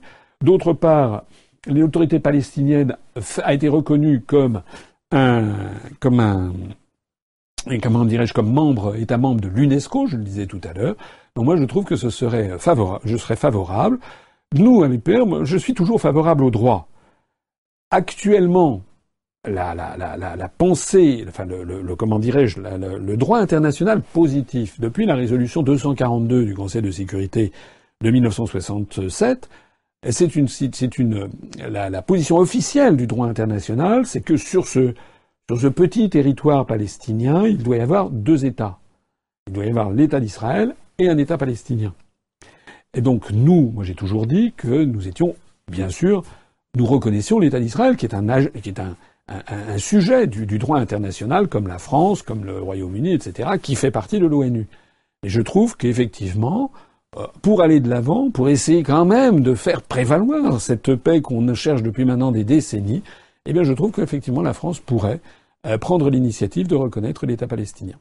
Diplomatiquement, ce qui ne veut pas dire du tout se brouiller avec l'État d'Israël, c'est au contraire d'avoir ne pas arrêter le deux poids deux mesures traiter les deux parties avec équanimité et avec équité et égalité de, traitement. D'autres pays de l'Union européenne le font, pourquoi pas la France? Très bien, maintenant une question de Jules Renoir. Bonjour Monsieur Esselino, qu'est-ce qui nous garantit de pouvoir créer 1 à 2 millions d'emplois avec le retour au franc, comme il était indiqué sur les dernières affiches de l'UPR alors je remercie cette question euh, qui, montre que euh, cet internaute a, soit vu les affiches, soit vu la promotion que l'on en a faite déjà euh, sur nos pages Facebook, puisque je signale, j'en profite pour signaler que nous avons fait imprimer 220 000 affiches, dont de 18, de 18, de 18 variétés différentes, 16 variétés qui sont une espèce de, sur les avantages de sortir de l'Union européenne, faisant ressortir UPR Frexit et puis des avantages, les avantages qu'on en, retirerait. Et puis il y en a deux autres, il y en a une c'est mon portrait, une autre c'est euh, le, logo de, l'UPR avec les, mêmes choses pour bien décliner toute cette euh, campagne. Euh, les affiches ont été distribuées, maintenant tous nos délégués les ont, et des militants que je salue. Hein, je salue vraiment les militants à travers toute la France et l'outre-mer euh, qui euh, se dévouent pour aller coller des affiches, parfois dans des petits villages sur des panneaux réservés, parfois euh, dans des zones urbaines. À Paris, il n'y a pas de panneaux réservés, donc on est obligé de faire de l'affichage sauvage, comme tout le monde. Il n'y a pas de panneaux réservés. La, la, la, municipalité de Paris ne respecte pas la loi. Donc à toutes celles et à tous ceux qui collent ça, qui collent les affiches, je leur dis un grand merci pour faire connaître notre mouvement. On le fait pourquoi? Pour essayer de surmonter le blocus médiatique qui nous est, qui nous est opposé. Donc nous, on ne nous invite pas dans les médias, mais on a un avantage par rapport à ceux qui sont invités dans les médias, c'est que nous, nous avons bientôt 30 000 adhérents, et on a donc des centaines et des centaines et des centaines de militants qui sont d'accord, qui sont prêts à aller coller des affiches. Alors, parmi ces affiches, il y en a une, effectivement une qui cite 1 à 2 millions de création d'emplois. Si euh, l'internaute a bien vu, on fait une petite référence, à, une référence à la source. La source, c'est le rapport qui avait été euh, publié il y a maintenant, je crois, trois ans, euh, par la fondation Res Publica, à partir de simulations euh, macroéconomiques faites notamment euh, par Jacques Sapir pour cette fondation Res Publica, réputée plutôt un petit peu de, un petit peu de gauche, etc. Et donc il y avait tout un raisonnement qui était derrière. Je l'ai déjà présenté dans plusieurs de mes, de mes conférences sur le fait que sortir de l'euro, recréer une monnaie nationale, aura pour vertu que le nouveau franc perdra de sa valeur par rapport au cours pivot actuel de l'euro vis-à-vis du dollar. Ça qui signifie que les importations coûteront plus cher, c'est un inconvénient. L'essence coûtera le plus cher, du moins le pétrole importé coûtera plus cher, mais on pourra très bien s'arranger pour faire éventuellement diminuer un petit peu la taxe sur les produits pétroliers pour que la, la, la comment dirais-je, la, la, la, la, baisse de l'euro, du franc par rapport à, l'euro, par rapport au dollar, euh, s'il baisse de 10%, ça pourrait être facilement compensé. Donc pour que les, les consommateurs n'aient pas le sentiment d'avoir une augmentation considérable de leur, essence, au contraire, euh, les produits d'importation coûteront plus cher, les produits d'exportation coûteront moins cher à l'étranger. Et à partir de ce moment-là, ben, on assistera évidemment à une embellie de l'emploi parce que c'est la seule façon de recréer de l'emploi en France et d'ailleurs aussi de relocaliser des emplois en France, notamment des emplois industriels. J'en profite d'ailleurs pour dire au passage que ces jours-ci, on apprend que euh, l'industrie se porte mieux au Royaume-Uni que, jamais, et que euh, la Chine, je crois, a décidé de faire des investissements industriels, et maintenant ils préfèrent aller au Royaume-Uni, euh, parce que la livre sterling, à partir du moment où le Royaume-Uni a dit qu'il sortait de l'Union européenne, la livre sterling a perdu 10%, ce qui rend très attractif de produire au Royaume-Uni plutôt que dans les restes des pays de, l'Union européenne. Donc les 1 à 2 millions sortent directement de cette étude de Jacques Sapir. Alors évidemment, je comprends que certains diront oui, mais ces sujets à caution, ce sont des prévisions macroéconomiques faites par Jacques Sapir et faites par la Fondation Respublica. Oui. Et les autres, c'est quoi? Ceux qui nous ont vendu depuis 1992, c'est-à-dire depuis 25 ans, depuis un quart de siècle, le fait que l'euro, ça serait plus de croissance, plus d'emploi, on constate que c'est un désastre absolu. Donc si eux, ils ont pu le dire, je vois pas pourquoi nous, on ne pourrait pas dire le contraire. On aura beaucoup plus de chances d'ailleurs d'être confirmés par les événements. Une transition parfaite pour la question de Gaïa 2017. Qui vous donne cette petite information du jour. La Grande-Bretagne accepte de payer 50 millions d'euros pour quitter l'Union européenne. Quelle est votre analyse? Vous vous êtes trompé d'un millier, d'un facteur 1000. C'est pas 50 millions, c'est 50 milliards. 50 milliards d'euros que le, gouvernement britannique, semble-t-il, aurait accepté de régler. Alors, je vais répéter ce que j'ai déjà dit plusieurs fois, mais c'est très important de le redire. J'ai déjà dit plusieurs fois que cet argent, pour l'essentiel, c'est de l'argent que de toute façon, le Royaume-Uni aurait dû verser, puisqu'il s'agit des engagements budgétaires quinquennaux qui sont pris par tous les États membres de l'Union européenne tous les cinq ans. Donc le Royaume-Uni avait dit que chaque année, il allait, devoir verser, je ne sais plus combien, euh, là il doit rester peut-être deux ans et demi, donc euh, c'est peut-être de l'ordre de 20, 23 milliards d'euros. Donc en gros, ça doit être une cinquantaine de milliards. Donc ça fait, au lieu de le verser par tranche jusqu'à la fin du programme quinquennal de la commission Juncker, eh bien, comme ils sortent, ils vont payer tout d'un coup. Ce qu'il faut bien comprendre, c'est que le débat qui a, qui a été perverti en France, on a fait croire aux Français que c'était une espèce d'amende et de punition contre les Britanniques qui allaient payer 50 milliards. Non, il s'agit d'obliger les Britanniques à payer l'argent en une seule fois qu'ils avaient prévu de verser jusqu'à la fin. Et d'ailleurs, ce n'était pas le gouvernement de Theresa May, c'était le prédécesseur, c'était le gouvernement de David Cameron.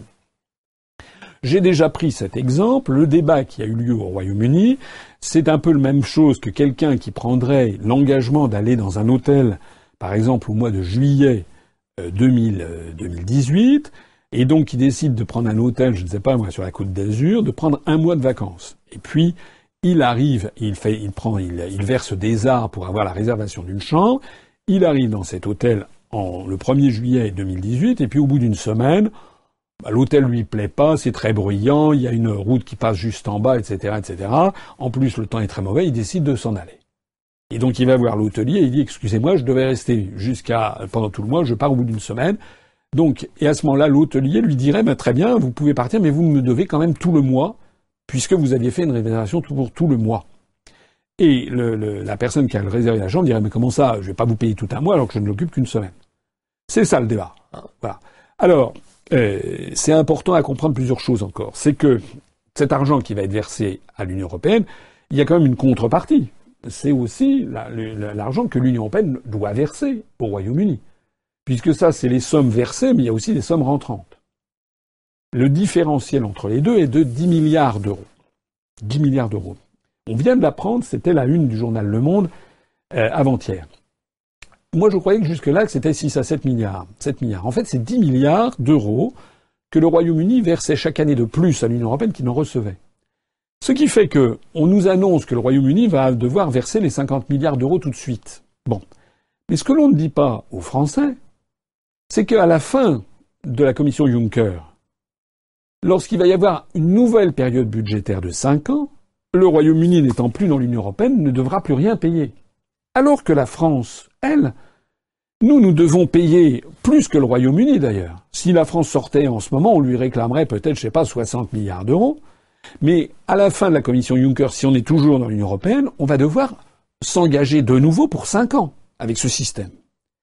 Ce qu'il faut savoir, c'est que les 10 milliards d'euros que, le Royaume-Uni versait en plus à l'Union européenne qu'il ne recevait, ça va donc être un manque à gagner dans, les prochains exercices budgétaires.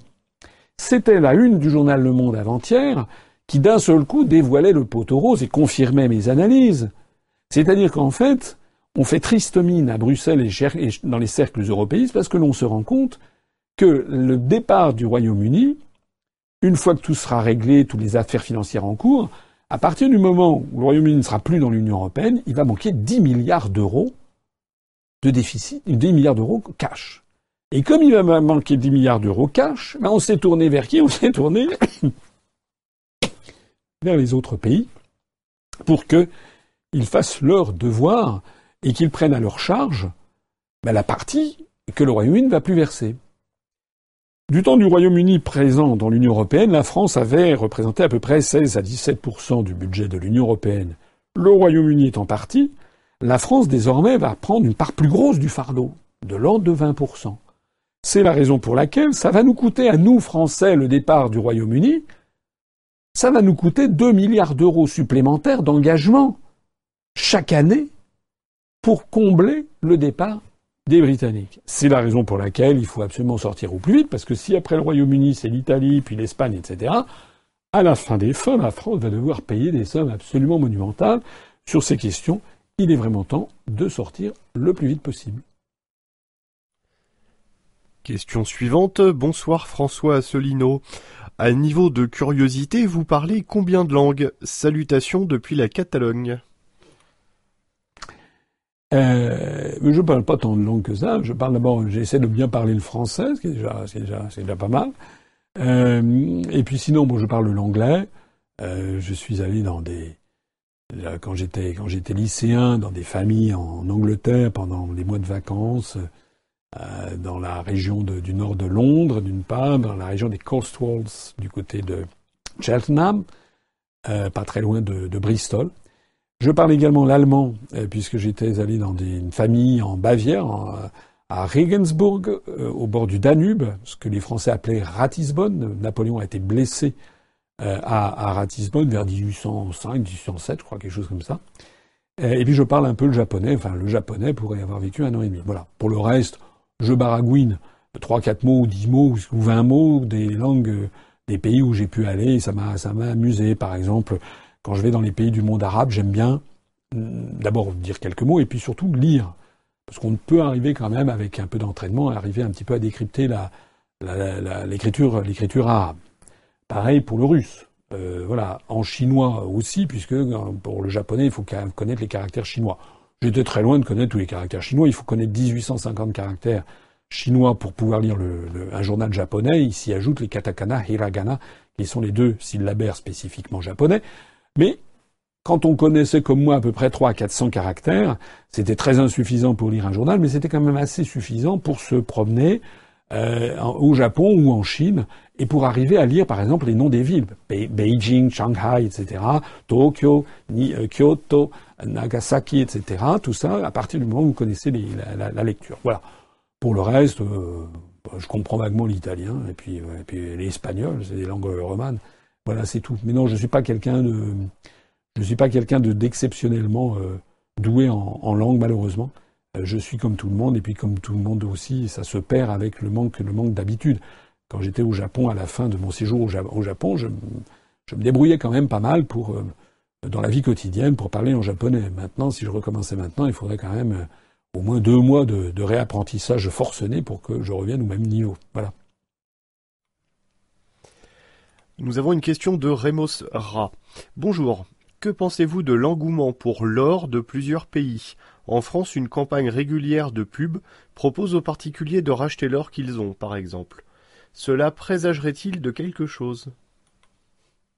C'est une bonne question. Moi, j'aurais tendance à dire à toutes celles et à tous ceux qui m'écoutent, si vous avez euh, quelques, quelques, peut-être pas des, des barres de 10, des barres de 10 kilos, mais euh, même pas non plus des, des lingots. Parce qu'un lingot d'or de 1 kg, je crois que c'est quelque chose comme 31 ou 32 000 euros. Ça, ça ne se trouve pas dans le pas d'un cheval, comme on disait dans, dans une comédie de Molière. Mais euh, si vous avez quelques Napoléons, des pièces de 20 francs des choses comme ça, moi je dis, gardez-les. D'ailleurs, les Français sont un des peuples qui thésaurisent le plus de métal précieux, de métal, de métal jaune, de l'or.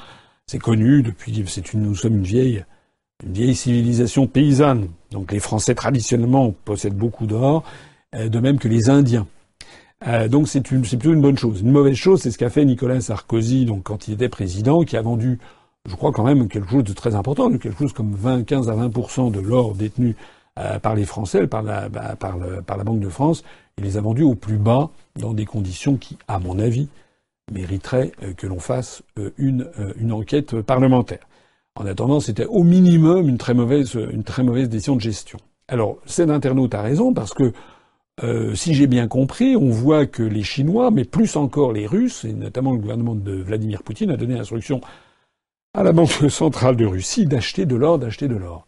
S'il y a des États, et non des moindres, et pas des plus stupidement dirigés, parce que je considère que les, le président Xi Jinping en Chine et le président Vladimir Poutine en Russie sont des calibres euh, en matière d'intellect, de, de, gestion de leur propre pays pour l'intérêt de, leur peuple, ça n'a rien à voir avec les, comment dirais-je, les saltimbanques qui, dirigent les pays d'Europe occidentale et singulièrement la France, puisqu'ils ne dirigent plus la France pour l'intérêt de, la population. Si Vladimir Poutine, si Xi Jinping ont demandé à leurs banques centrales nationales respectives d'acheter de l'or, c'est qu'effectivement, ils anticipent que, au cours des mois, des années qui viennent, il pourrait y avoir, c'est un secret de polichinelle, une très grosse, une très grave crise du système financier international. Dans ce genre de situation, c'est ce que John Maynard Keynes, hein, le, grand économiste britannique du milieu du XXe siècle, appelait la relique barbare. Ben, la relique barbare, il y a des pays qui seront bien contents d'avoir un matelas d'or euh, si d'aventure tout le système financier international s'effondrait. Maintenant, une question de Phil Good. Bonsoir, monsieur Assolino. Comment se fait-il que le glyphosate soit renouvelé pour 5 ans alors que seuls 18 États ont voté pour son renouvellement? Ne faut-il pas l'unanimité des États pour voter une loi? Non.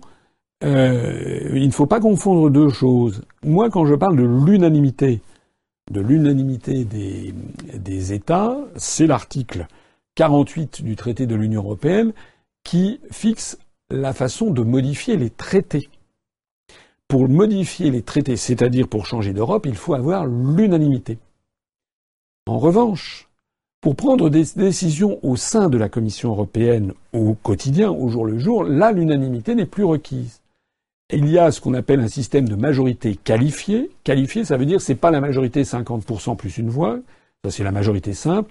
Majorité qualifiée, c'est un système baroque alors, de mémoire, il faut avoir 55% du nombre des États et 65% de la population pour qu'une directive européenne, par exemple, ou la mise sur le marché d'un produit puisse être, puisse être avalisée. Donc, la, comment dirais-je, l'opposition d'un, deux ou trois États ne suffit pas à empêcher une prise de décision. C'est ce qui s'est passé pour le, pour le glyphosate. À propos de glyphosate, d'ailleurs, j'ai lu un article qu'un internaute m'a fait passer, que j'ai trouvé, j'avoue, euh, assez intéressant et troublant. Je vous conseille d'aller le lire. C'est un article qui est euh, sur le, site internet de Cocopelli, Cocopelli qui est cette association qui promeut les, euh, les comment dirais-je, les, les semences anciennes, etc. Et qu'est-ce que j'ai appris? C'est qu'en fait, derrière cette affaire de glyphosate, elle n'est pas claire. Le glyphosate, c'est donc un herbicide qui a été commercialisé par euh, cette espèce de, monstre industriel euh, qui s'appelle Monsanto, qui est une grande, grande société euh, américaine. Et Monsanto a fait énormément de profit et d'argent sur ce glyphosate en vertu de, du, brevet qu'il avait sur ce, produit qui était valable 20 ans. Et d'ailleurs, à chaque fois qu'il y avait des détournements, parce qu'il y avait notamment des espèces végétales comme le soja qui euh,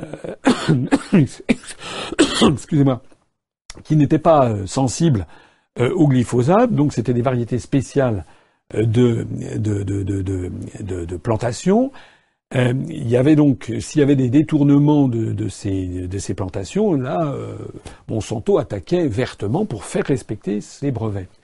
Or, les brevets concernant le glyphosate sont tombés dans le domaine public, comme on dit, à la fin 2015. C'est-à-dire que désormais, le glyphosate ne rapporte plus grand-chose. Euh, à Monsanto, il continue à en vendre, donc il rapporte de l'argent, mais beaucoup moins que du temps où il fallait en plus payer les brevets pour les semences. Et donc, je ne sais pas si cet article de Copelli est à prendre au pied de la lettre, mais il a été écrit, je trouve, on, voit que la personne qui a écrit ça, à l'évidence, s'y connaissait, faisait remarquer que maintenant, Monsanto promeut un nouvel herbicide qui s'appelle le dicama, je crois quelque chose comme ça, qui est une espèce de glyphosate modernisé, et là pour réembrayer sur 20 ans de, brevets. De là à conclure que cette campagne contre le glyphosate, loin de nuire aux intérêts de Monsanto, en fait satisferait secrètement les intérêts de Monsanto puisque ça lui permettrait de balancer le glyphosate pour passer un dicama beaucoup plus cher en définitive et qui lui rapporterait plus d'argent. Je ne sais pas si c'est vrai, mais ça quand même intéressant à, voir sur cette affaire, parce que d'un seul coup, tout le monde s'est haro contre le glyphosate et personne ne parle de, son de son successeur que promeut Monsanto. Actuellement, c'est un c'est un petit peu bizarre. En attendant, en attendant, tout ça est très, significatif. Euh, il y a eu un message Twitter, j'ai vu, qui a fait rigoler toute la twittosphère récemment. Il y a quelqu'un qui disait Macron est présenté dans tous les médias comme l'empereur de l'Europe. Il n'arrive même pas à interdire un herbicide. J'ai trouvé que c'était effectivement bien résumé. On nous présente M. Macron, Mme Merkel, etc., comme des gens super puissants. J'ai même vu d'ailleurs que, décidément, le ridicule ne tue pas. J'ai même vu qu'il y a je ne sais quel journal euh, américain qui a dit que Brigitte Trogneux, épouse Macron, était la française la plus influente du monde. Bigre. Euh, en réalité, euh, tout ça, c'est de, la poudre aux yeux. En réalité, nos dirigeants, euh, M. Macron, je l'ai déjà expliqué 50 000 fois, n'a, pas les moyens d'imposer quoi que ce soit dans la plupart des domaines. On l'a vu quand il s'est ramassé sur l'affaire de la directive des travailleurs détachés. Il y a d'ailleurs en ce moment des, des, chauffeurs poids lourds, des chauffeurs routiers qui font des barrages parce que leur profession est de plus en plus gravement menacée puisque M. Macron, avec ses rodomontades, il était allé en Bulgarie, rappelez-vous, il s'était mis à dos la première ministre de Pologne, Mme Beata Schindler. En réalité, Macron, il a fait, il a les gros gens comme devant, il a rien, il a rien obtenu du tout. Et donc, l'affaire de la concurrence des travailleurs détachés euh, euh, est, est, extrêmement euh, a été montré que M. Macron n'avait pas le pouvoir. Ben là, c'est pareil. Sur l'affaire du glyphosate, M. Macron, président de la République française, les députés français n'ont même pas le pouvoir d'empêcher un herbicide si la majorité des Français le veulent. Il faut bien voir aussi qu'il faut prendre le point de vue aussi des, agriculteurs français, parce que les agriculteurs français, eux, considèrent que le glyphosate, finalement, est un produit qui n'était pas si mauvais du point de vue de la toxicité, que ce qui était cancérogène ça n'était pas le glyphosate en tant que tel, mais un certain nombre d'adjuvants qui allaient avec. Et par ailleurs, les, agriculteurs se disent nous avions un, herbicide qui permettait, pour pas trop cher, d'assurer la, propreté de nos parcelles. Euh, mais si on n'a pas ça, euh, on va payer des choses beaucoup plus chères. Et pendant ce on est concurrencé par des pays à l'extérieur de l'Union européenne, par exemple le, Canada ou les États-Unis, euh, qui eux vont euh, pouvoir bénéficier de, cette chose. Donc j'en je, profite pour souligner que sur cette affaire de glyphosate, les avis sont très partagés entre les tenants de l'environnement de l'écologie et puis les agriculteurs. Il y aurait un moyen d'arranger tout le monde. Premièrement, c'est de rétablir le gouvernement français dans la plénitude de ses pouvoirs, que ce soit le gouvernement français qui tranche des herbicides que l'on veut ou que l'on ne veut pas en République française, c'est quand même la moindre des choses. Deuxièmement, que l'on fasse une étude sur l'innocuité ou la toxicité du glyphosate stricto sensu et débarrasser des adjuvants. Troisièmement, que l'on prenne des mesures pour favoriser l'agriculture biologique et l'agriculture sans herbicides et sans pesticides, ce qui veut dire au passage d'en payer également le, prix aux agriculteurs. Voilà une politique qui serait sage, c'est très loin d'être la politique actuellement menée, c'est le moins que l'on puisse dire. Et pendant ce temps-là, je vois qu'on a encore grimpé de deux ou trois le nombre de nos adhérents. Nous sommes à 29 344, donc 9 adhérents depuis le début de cet entretien. Je salue notre nouvel adhérent ou notre nouvelle adhérente dont je vois qu'elle vient des Pyrénées-Atlantiques. Une question de Martin Labanne. Bonsoir Monsieur Assolino. Que pensez-vous du, du mode de fonctionnement québécois très protecteur de la langue française et ne pensez-vous pas que l'on pourrait appliquer un principe similaire en France? La réponse est oui. La réponse est oui, définitivement oui. les Français, euh, les élites françaises, enfin j'aime pas le mot élite, c'est les, les, un, certain un certain nombre de cercles euh, vaguement intellectuels ou dirigeants français du monde des affaires euh, crachent sur la langue française. Voilà. Et là où la langue française est le mieux défendue, c'est au Québec. Mais c'est aussi d'ailleurs dans un certain nombre de pays d'Afrique. J'ai eu l'occasion, là aussi, de le dire pendant la campagne pour l'élection présidentielle. Contrairement à une, à une légende, à une autodépréciative, la langue française se développe beaucoup en ce moment dans le monde, notamment en Afrique. Et ça serait le devoir, c'est le devoir des dirigeants français que de faire respecter la langue française. Malheureusement, la loi Toubon qui existe depuis maintenant un certain nombre d'années et qui imposait que les enseignes, que les publicités soient en français, cette loi est complètement piétinée. de la faute de l'État. L'État ne fait même pas respecter les lois votées par le Parlement. C'est invraisemblable. Et puis il y a une espèce d'esprit d'abandon, d'esprit de collaboration, disons le mot, qui fait que désormais tout doit être en anglo-américain. On l'a vu encore le dernier, euh, le dernier avatar de cette politique d'abandon culturel, de colonisation, c'est Eurotunnel qui va changer de nom pour s'appeler GetLink. Voilà, c'est-à-dire que tout est en train d'être américanisé. Soyez certains que eh, mais c'est une question très importante. Il faut absolument une renaissance culturelle, un redressement culturel. Ça passe toujours de la même façon. D'ailleurs, tous les pays qui ont été colonisés par l'Occident, une fois qu'ils ont été décolonisés, ils ont toujours voulu revenir, remettre en avant leur langue, leur culture d'origine. On l'a vu par exemple, on le voit actuellement en Inde, où la langue anglaise est contrebattue de plus en plus par un renouveau de l'hindi, euh, avec l'écriture Devanagari, ou de plus en plus, par exemple dans les universités, on demande aux étudiants de, moins parler l'anglais, de parler davantage en hindi. Pareil en Chine avec le, chinois. La langue anglaise n'est plus une langue obligatoire pour arriver dans les plus des institutions universitaires les plus prestigieuses du pays, comme par, exemple euh, les universités de Beidai ou de Tsinghua à, à, à Pékin, à Beijing. Bon, et eh ben c'est la même chose qu'il faudra faire en France. Il faudra revenir sur la loi Fioraso et il faudra imposer un retour à la langue française, ou à la primauté de la langue française, partout, y compris dans les publicités, dans les enseignes. Ce qui ne veut pas dire un refermement de la France sur sa langue française, bien entendu, ça veut dire au contraire une ouverture sur le monde. Parce que je l'ai dit, et j'en profite là aussi pour le redire, c'est que nous, nous sommes favorables à ce que d'abord la France reste la France, soit la France, soit fière de sa, valeur, de sa civilisation, de, sa langue, de sa culture, de sa laïcité, de, de son histoire, de, premièrement, mais deuxièmement, une grande ouverture sur le monde, le monde ne se réduisant pas aux États-Unis d'Amérique. Et j'en profite pour dire, je crois que je l'avais déjà dit dans un entretien d'actualité récent, mais pour dire que l'UPR est le seul parti politique français qui euh, a présenté sa charte fondatrice en français depuis dix ans et demi, mais également maintenant en ligne, nous l'avons dans quatorze langues. 14 langues étrangères, l'anglais, l'allemand, le russe, le japonais, le chinois, euh, le suédois, le polonais, euh, le, le, serbe, le croate,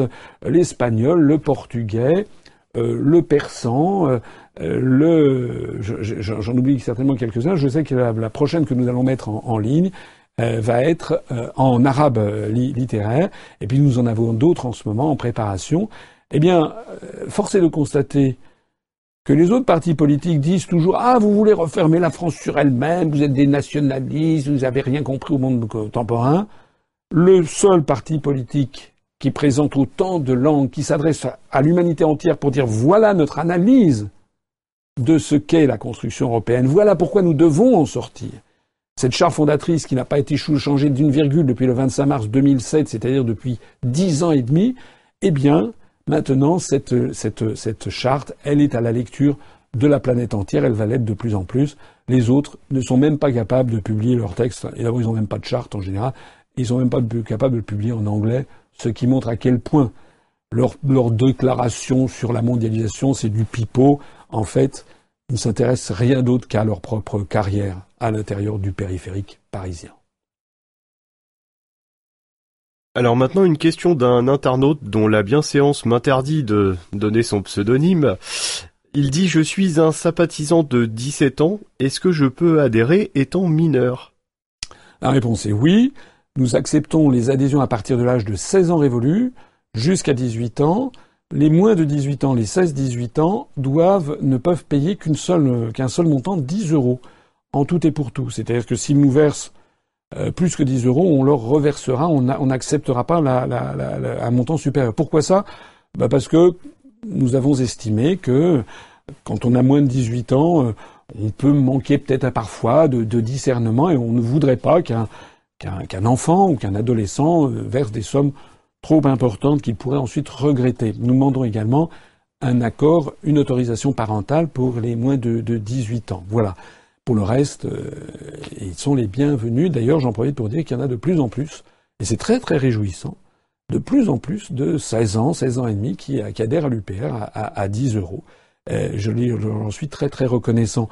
On a même, je l'ai déjà dit, je crois, des, des, jeunes gens qui ont 14 ans, 14 ans et demi, 15 ans, qui nous écrivent et qui disent dans, dans un an je vais je vais je vais adhérer à l'UPR. Voilà, j'en profite pour saluer euh, le jeune Dylan qui est dans le Nord, à qui j'ai promis, donc je lui ai envoyé des articles euh, pour répondre à ses questions, parce qu'il est le président du journal local de, du lycée dans la ville dans laquelle il est, donc je lui euh, transmets mes, mes amitiés. Il a, il a, il a, je lui fais personnellement des réponses à ses questions.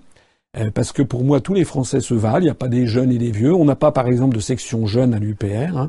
On n'a pas ça. Il n'y a pas des, il n'y a pas une section femme, il n'y a pas une section ci, une section non. On est tous citoyens français. Donc, je, je, je, j'essaye autant que faire se peut de consacrer le temps qu'il faut à, tout le monde. Donc, un, salut à, à, Dylan, également un, salut à, à d'autres à d'autres, comment dirais-je, jeunes. Il y en a un qui est à l'esprit, il s'appelle Sid. Je lui fais un petit coucou parce que il m'a demandé que je lui dédicace une, une, une, affiche. Donc c'est promis juré, je vais lui envoyer mon affiche dédicacée. Je crois qu'il a 14 ou 15 ans. Il m'a envoyé une lettre qui était vraiment extrêmement gentille, extrêmement touchante. J'en profite pour le remercier publiquement.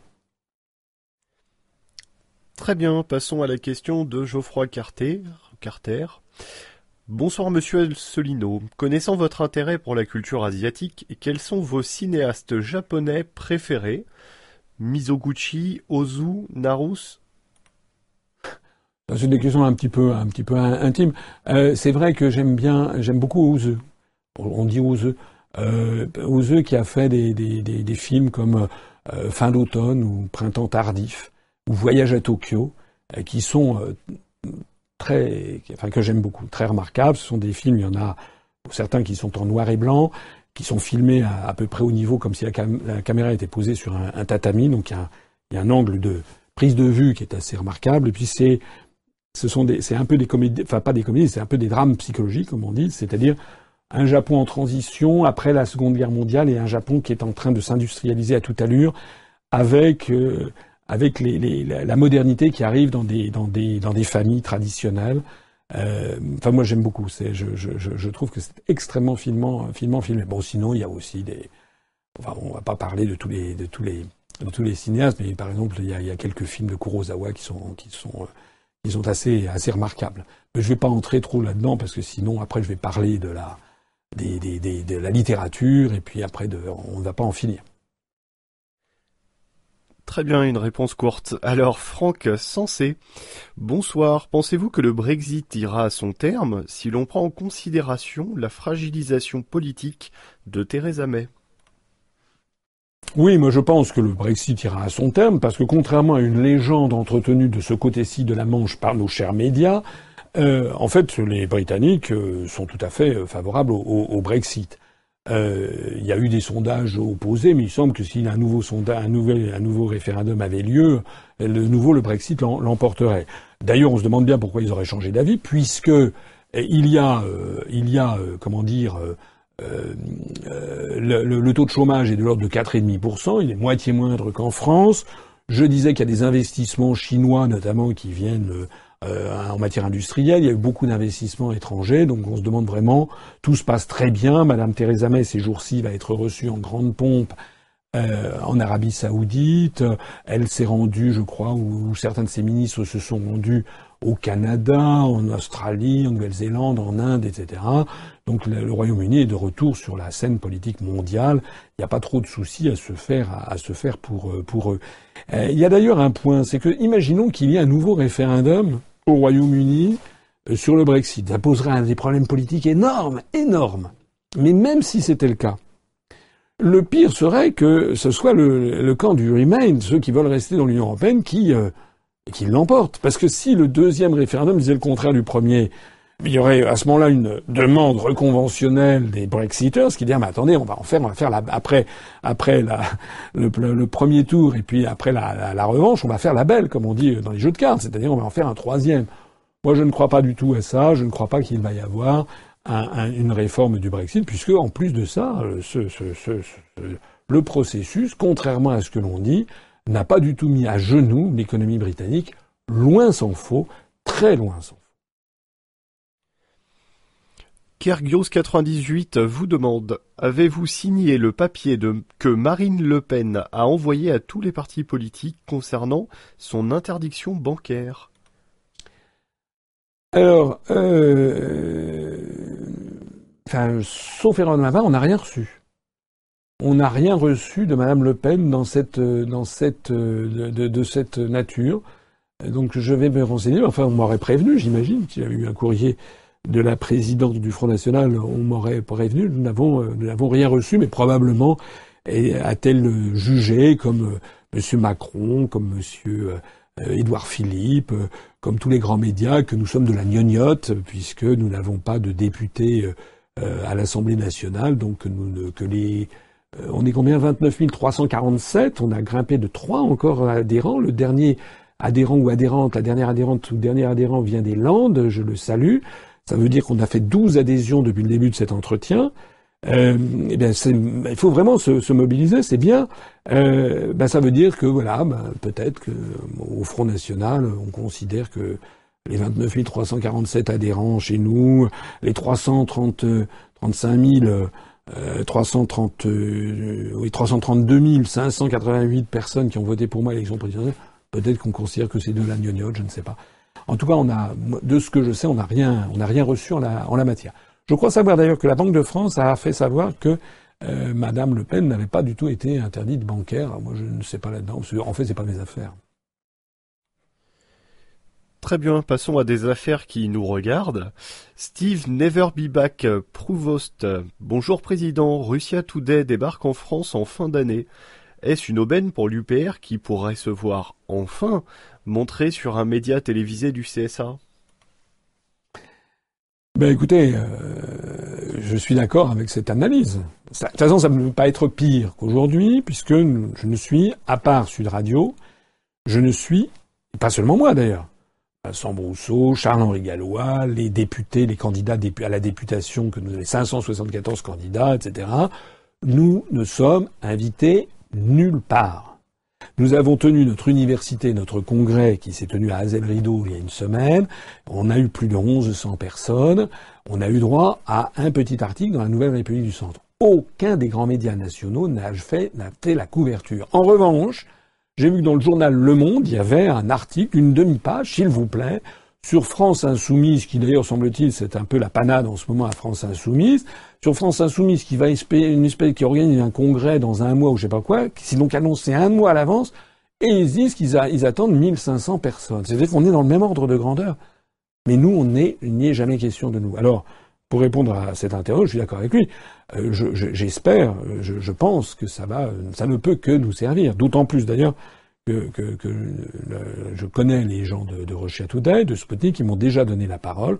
Eh bien, je me félicite, je trouve ça très bien. D'ailleurs, soit dit en passant, c'est quand même incroyable. Moi, je vois de plus en plus de gens autour de moi, et puis moi-même, j'avoue, je, regarde régulièrement euh, Today parce qu'on y apprend des, les, les, informations circulent très très vite sur Internet et on y apprend des choses qui sont euh, très intéressantes.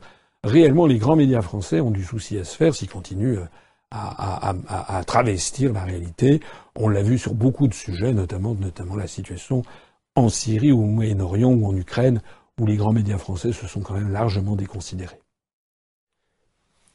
Question de l'écho, Low. Bonjour Monsieur Asselineau. Que pensez-vous de la méfiance qu'entretient l'OTAN envers la Russie et qui met par cela le monde en péril? Euh, oui, euh, l'OTAN est. Euh, je ne sais pas très bien ce que je peux dire. C'est pourquoi est-ce que notre mouvement politique et, l'UPR, depuis le début, propose aux Français de sortir de l'OTAN et non pas du seul commandement militaire intégré. Il n'y a qu'un seul autre parti politique que je sache qui propose de sortir de l'OTAN, c'est France Insoumise, sauf que France Insoumise ne veut pas sortir de l'Union européenne qui est assujettie à l'OTAN. Le seul parti politique français qui propose à la fois de sortir de l'Union européenne et de l'OTAN, et non pas seulement du commandement militaire intégré, c'est l'UPR. Nous sommes parfaitement logiques. Je l'ai déjà expliqué, l'OTAN, c'est l'organisation du traité de l'Atlantique Nord qui découle du traité de l'Atlantique Nord du 4 avril 1949 de mémoire. Ce traité qui a été signé donc en pleine guerre froide et qui vise en fait, qui, qui d'ailleurs est géré depuis Washington, hein, l'article 13 de ce traité du 4 avril 49 précise qu'un État qui veut sortir de l'OTAN doit notifier sa volonté d'en sortir en s'adressant au gouvernement des États-Unis d'Amérique. C'est incroyable. Il n'y a pas un secrétariat à Bruxelles comme je le pensais puisque le, siège officiel de l'OTAN est à Bruxelles. Non, euh, ça doit être notifié auprès du gouvernement des États-Unis d'Amérique, article 13 du traité du 8049 de l'OTAN. Donc ce traité, en fait, c'est la mainmise de la géopolitique américaine sur le vieux continent.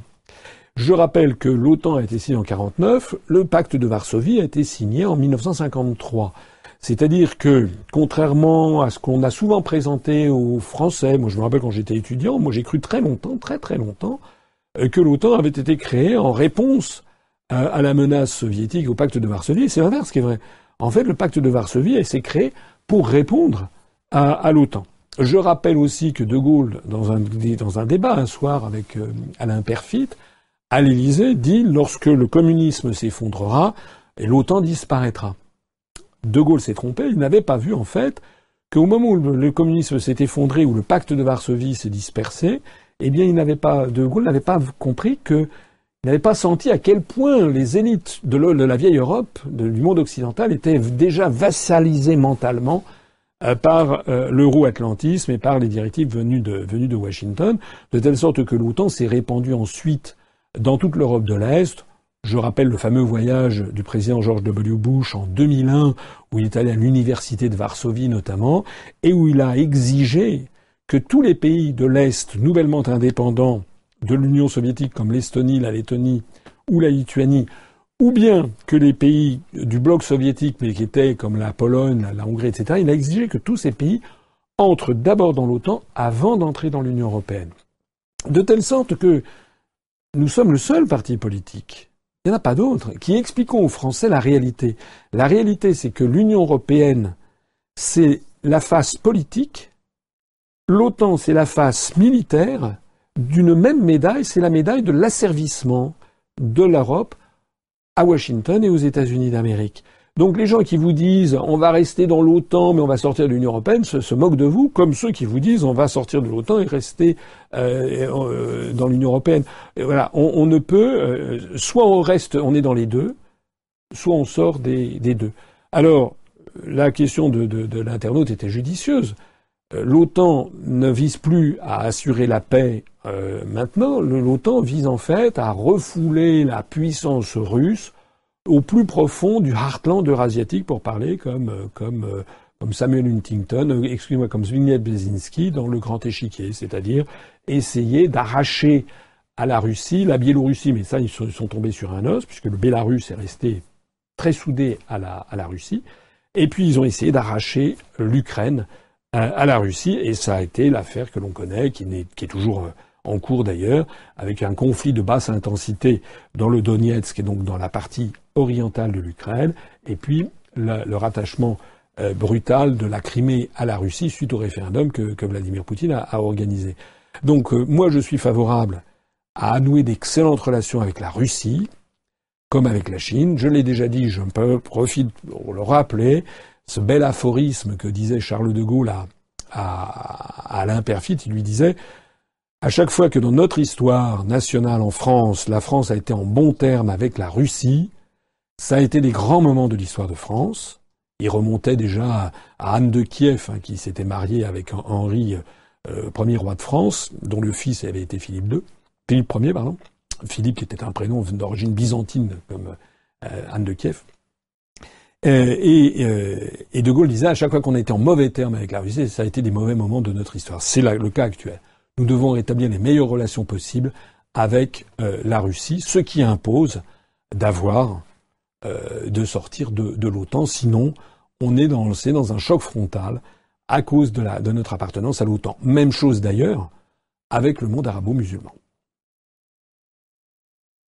Clément Francis. Bonsoir Monsieur Asselineau. À quand une intervention en direct de Monsieur Vincent Brousseau?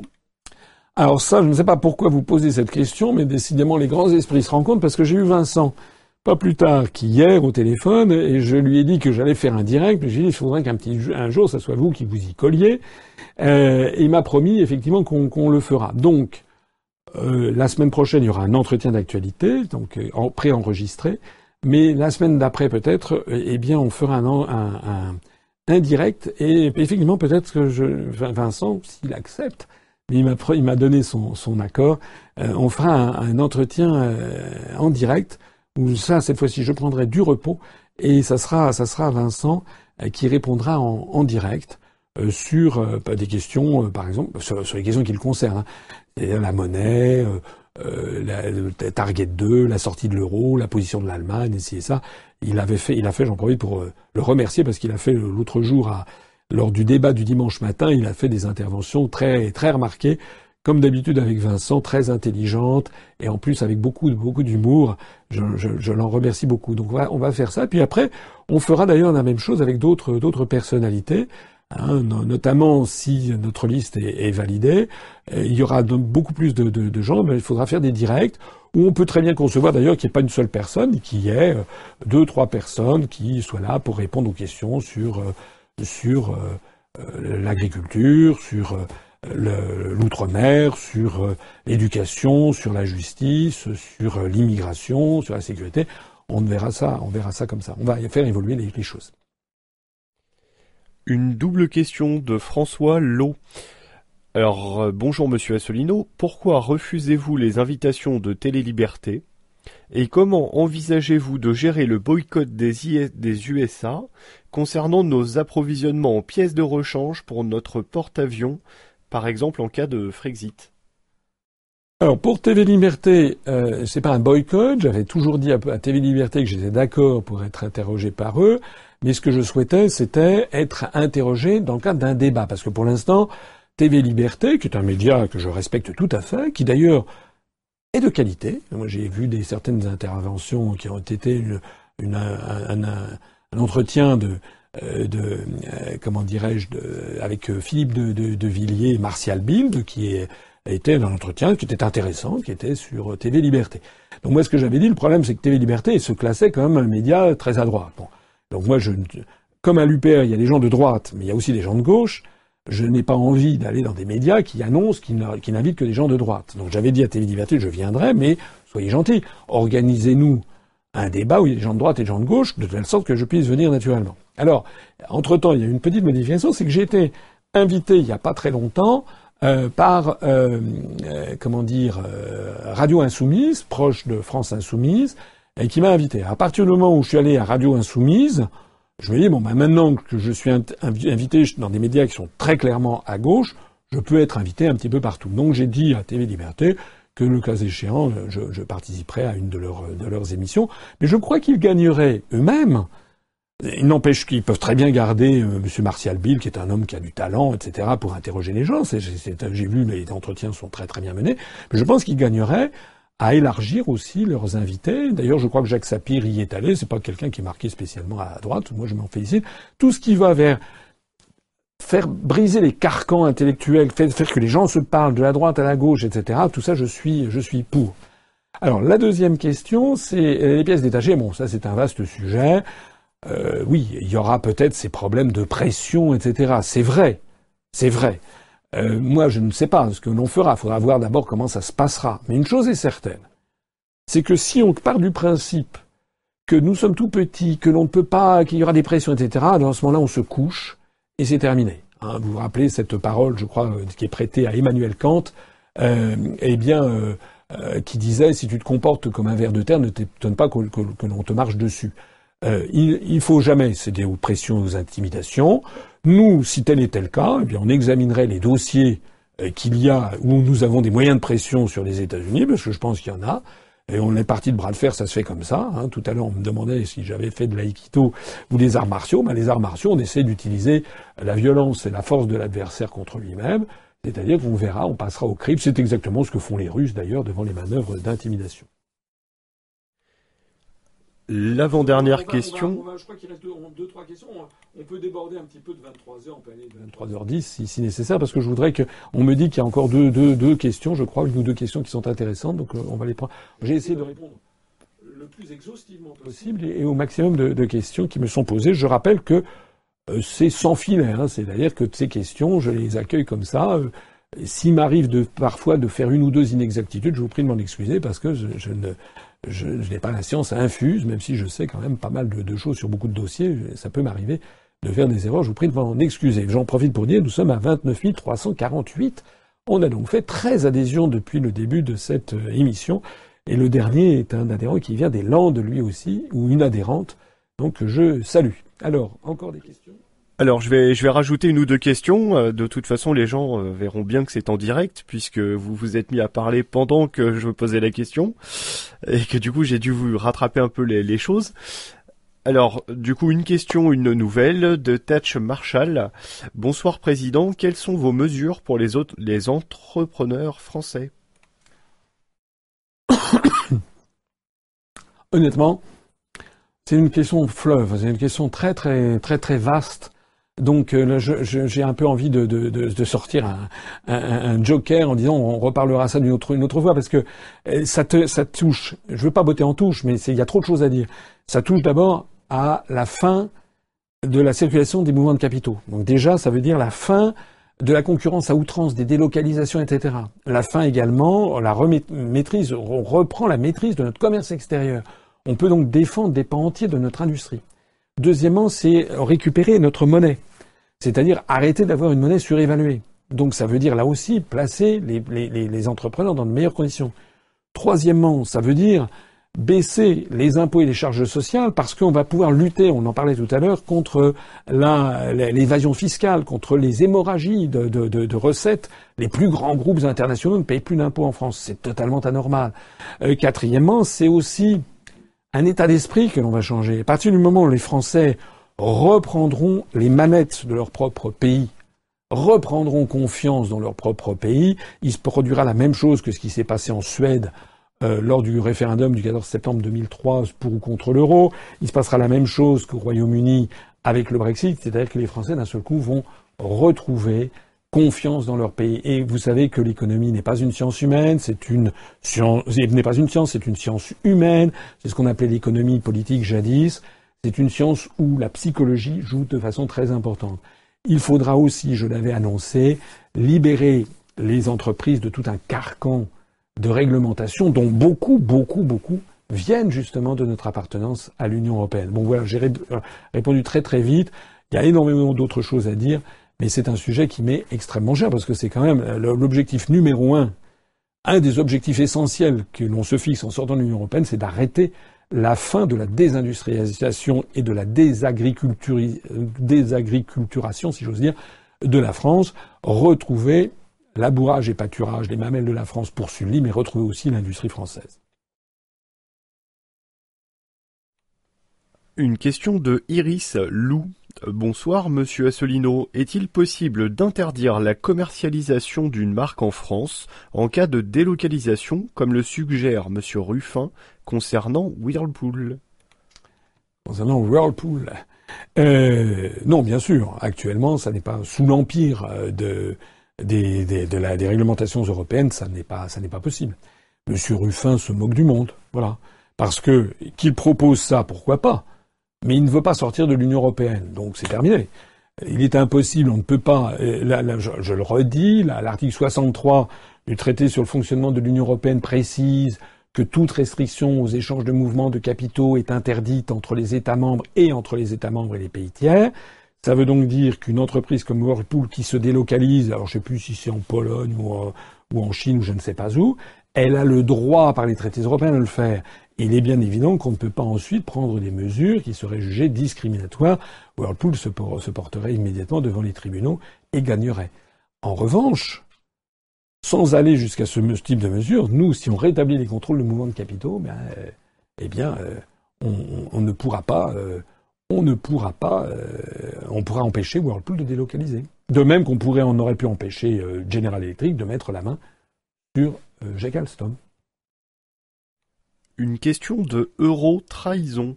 Seriez-vous prêt à inscrire dans votre projet de réforme constitutionnelle que les monuments historiques et trésors nationaux sont des biens, meubles et immeubles inaliénables de la nation française? Alors, il faut peut-être y réfléchir un instant parce qu'il faudrait en voir les tenants et les aboutissants. Euh, c'est un sujet que je n'ai pas forcément euh, bien à l'esprit euh, parce que ça peut être, ça peut être, il peut y avoir des inconvénients. Cela étant, je trouve que c'est quand même une bonne question. Excusez-moi, j'ai la, je suis un petit peu en, j'ai un petit problème dans la gorge, donc j'ai une voix un petit peu, un petit peu éraillée. Ça fait deux heures que je que je parle.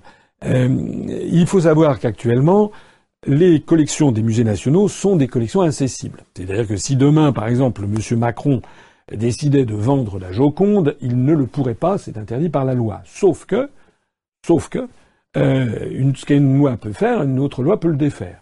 Donc de ce point de vue-là, je serais favorable, en effet, c'est une bonne idée, bravo. Euh, je serais favorable à ce qu'on inscrive dans la ce qu'on qu'on écrive dans la Constitution, ce qu'on inscrive dans la Constitution, le principe que les collections nationales, les musées nationaux sont effectivement inaliénables et incessibles. Je pense que ce serait une bonne chose, de telle sorte que ça renforcerait la protection par rapport à une simple loi sur l'incessibilité. Maintenant, les, biens, les, euh, monuments historiques, euh, alors là, il faudrait voir.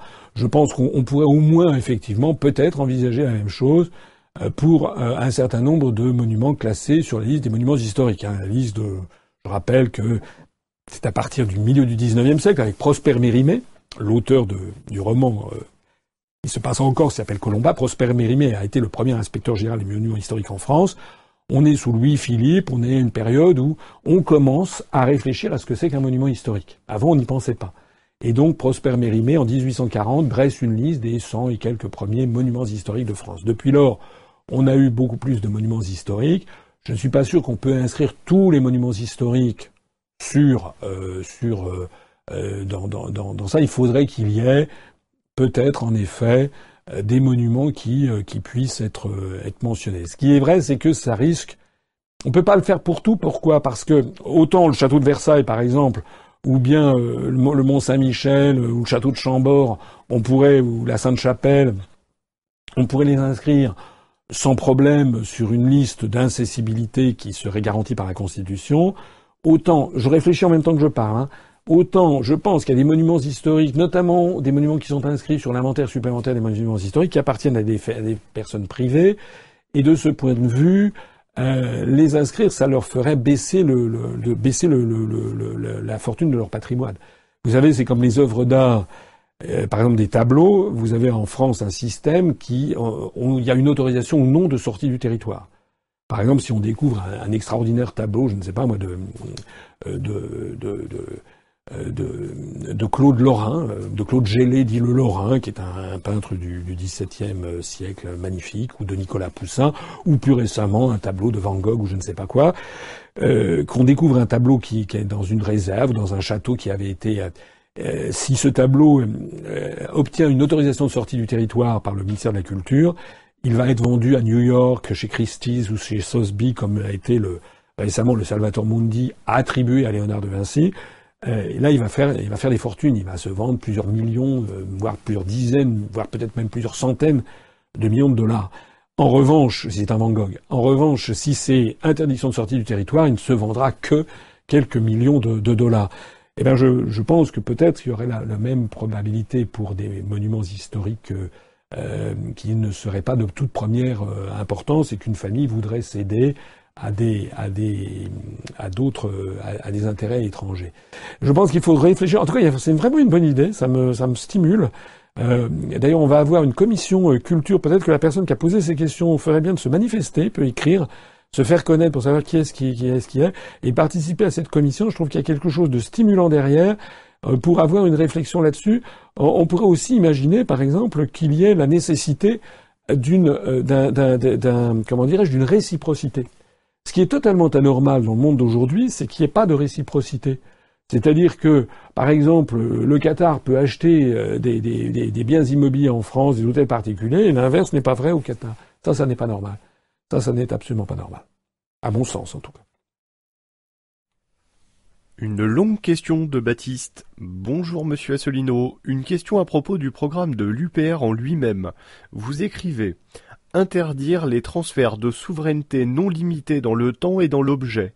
Pourquoi ne pas aller encore plus loin en interdisant tout simplement les transferts de souveraineté, quels qu'ils soient, et ce même s'ils sont limités dans le temps et dans l'objet?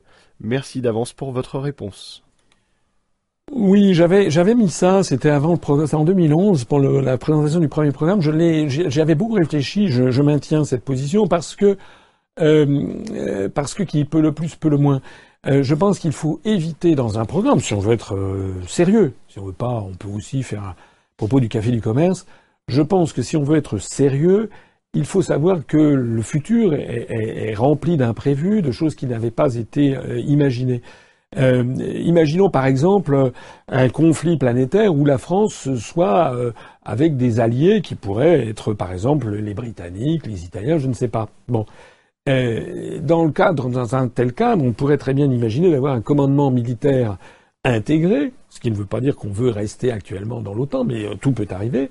Je n'en sais rien, je ne veux pas préempter le, futur. Et on peut très bien imaginer qu'il y ait un gouvernement, voilà, un chef d'état-major des, des, armées, c'était le cas du maréchal Foch en France euh, pendant la seconde moitié de l'année de 1918, qui avait été le chef interarmé, eh bien là on pourrait imaginer qu'il y ait pendant une durée provisoire un transfert de souveraineté. Pareil, on pourrait imaginer, je ne sais pas, qu'il y ait des opérations menées par l'ONU dans un cadre humanitaire ou dans un cadre ou autre, et que là la France accepte de remettre pendant une durée de trois mois ou six mois une parcelle de sa souveraineté pour mener à bien une opération dans le cadre onusien, par exemple, pour sauver des, populations, etc. Voilà, voilà un petit peu le, comment je, voyais les choses.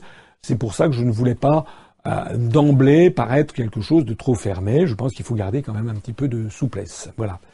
On est toujours à 29 348 adhérents. Et ça serait bien qu'on termine à, à 29 350 parce que là, il est déjà 23h10. On me dit qu'il y a encore plein de questions. Allez, on va continuer. Peut-être on va se faire une petite douce violence pour ceux qui veulent rester. On va essayer de continuer. Si vous n'êtes pas, vous n'êtes pas fatigué dans la régie, on va continuer. On va répondre encore à quelques questions, mais on s'arrêtera au plus tard à 23h30. Est-ce qu'il y a encore des questions alors il reste cinq questions, la régie est en pleine forme, il commence juste à avoir faim, mais il reste cinq questions, donc on va on va les faire. Robert Druguet vous demande bonjour Monsieur Asselineau. Si vous étiez président, changeriez-vous les horaires des administrations, enfin de certaines administrations, euh, comme par exemple les préfectures, le trésor public, la sécurité sociale, les centres d'allocation familiale, bureaux de poste, etc. Car ceux-ci sont fermés quand les salariés sortent de leur travail et souvent les obligent à prendre une demi-journée de congé pour s'y rendre. Merci de votre réponse. Eh bien écoutez, je trouve que c'est une excellente question. Je trouve ça, et moi ma réponse spontanément est oui, euh, parce que euh, ben, il suffit de voir dans les grandes villes, en particulier à Paris, il y a quand même un changement sociologique majeur qui est intervenu. Avec maintenant, il y a plein de, supermarchés euh, que, l'on voit par exemple à Paris, qui euh, sont, ouverts désormais jusqu'à minuit.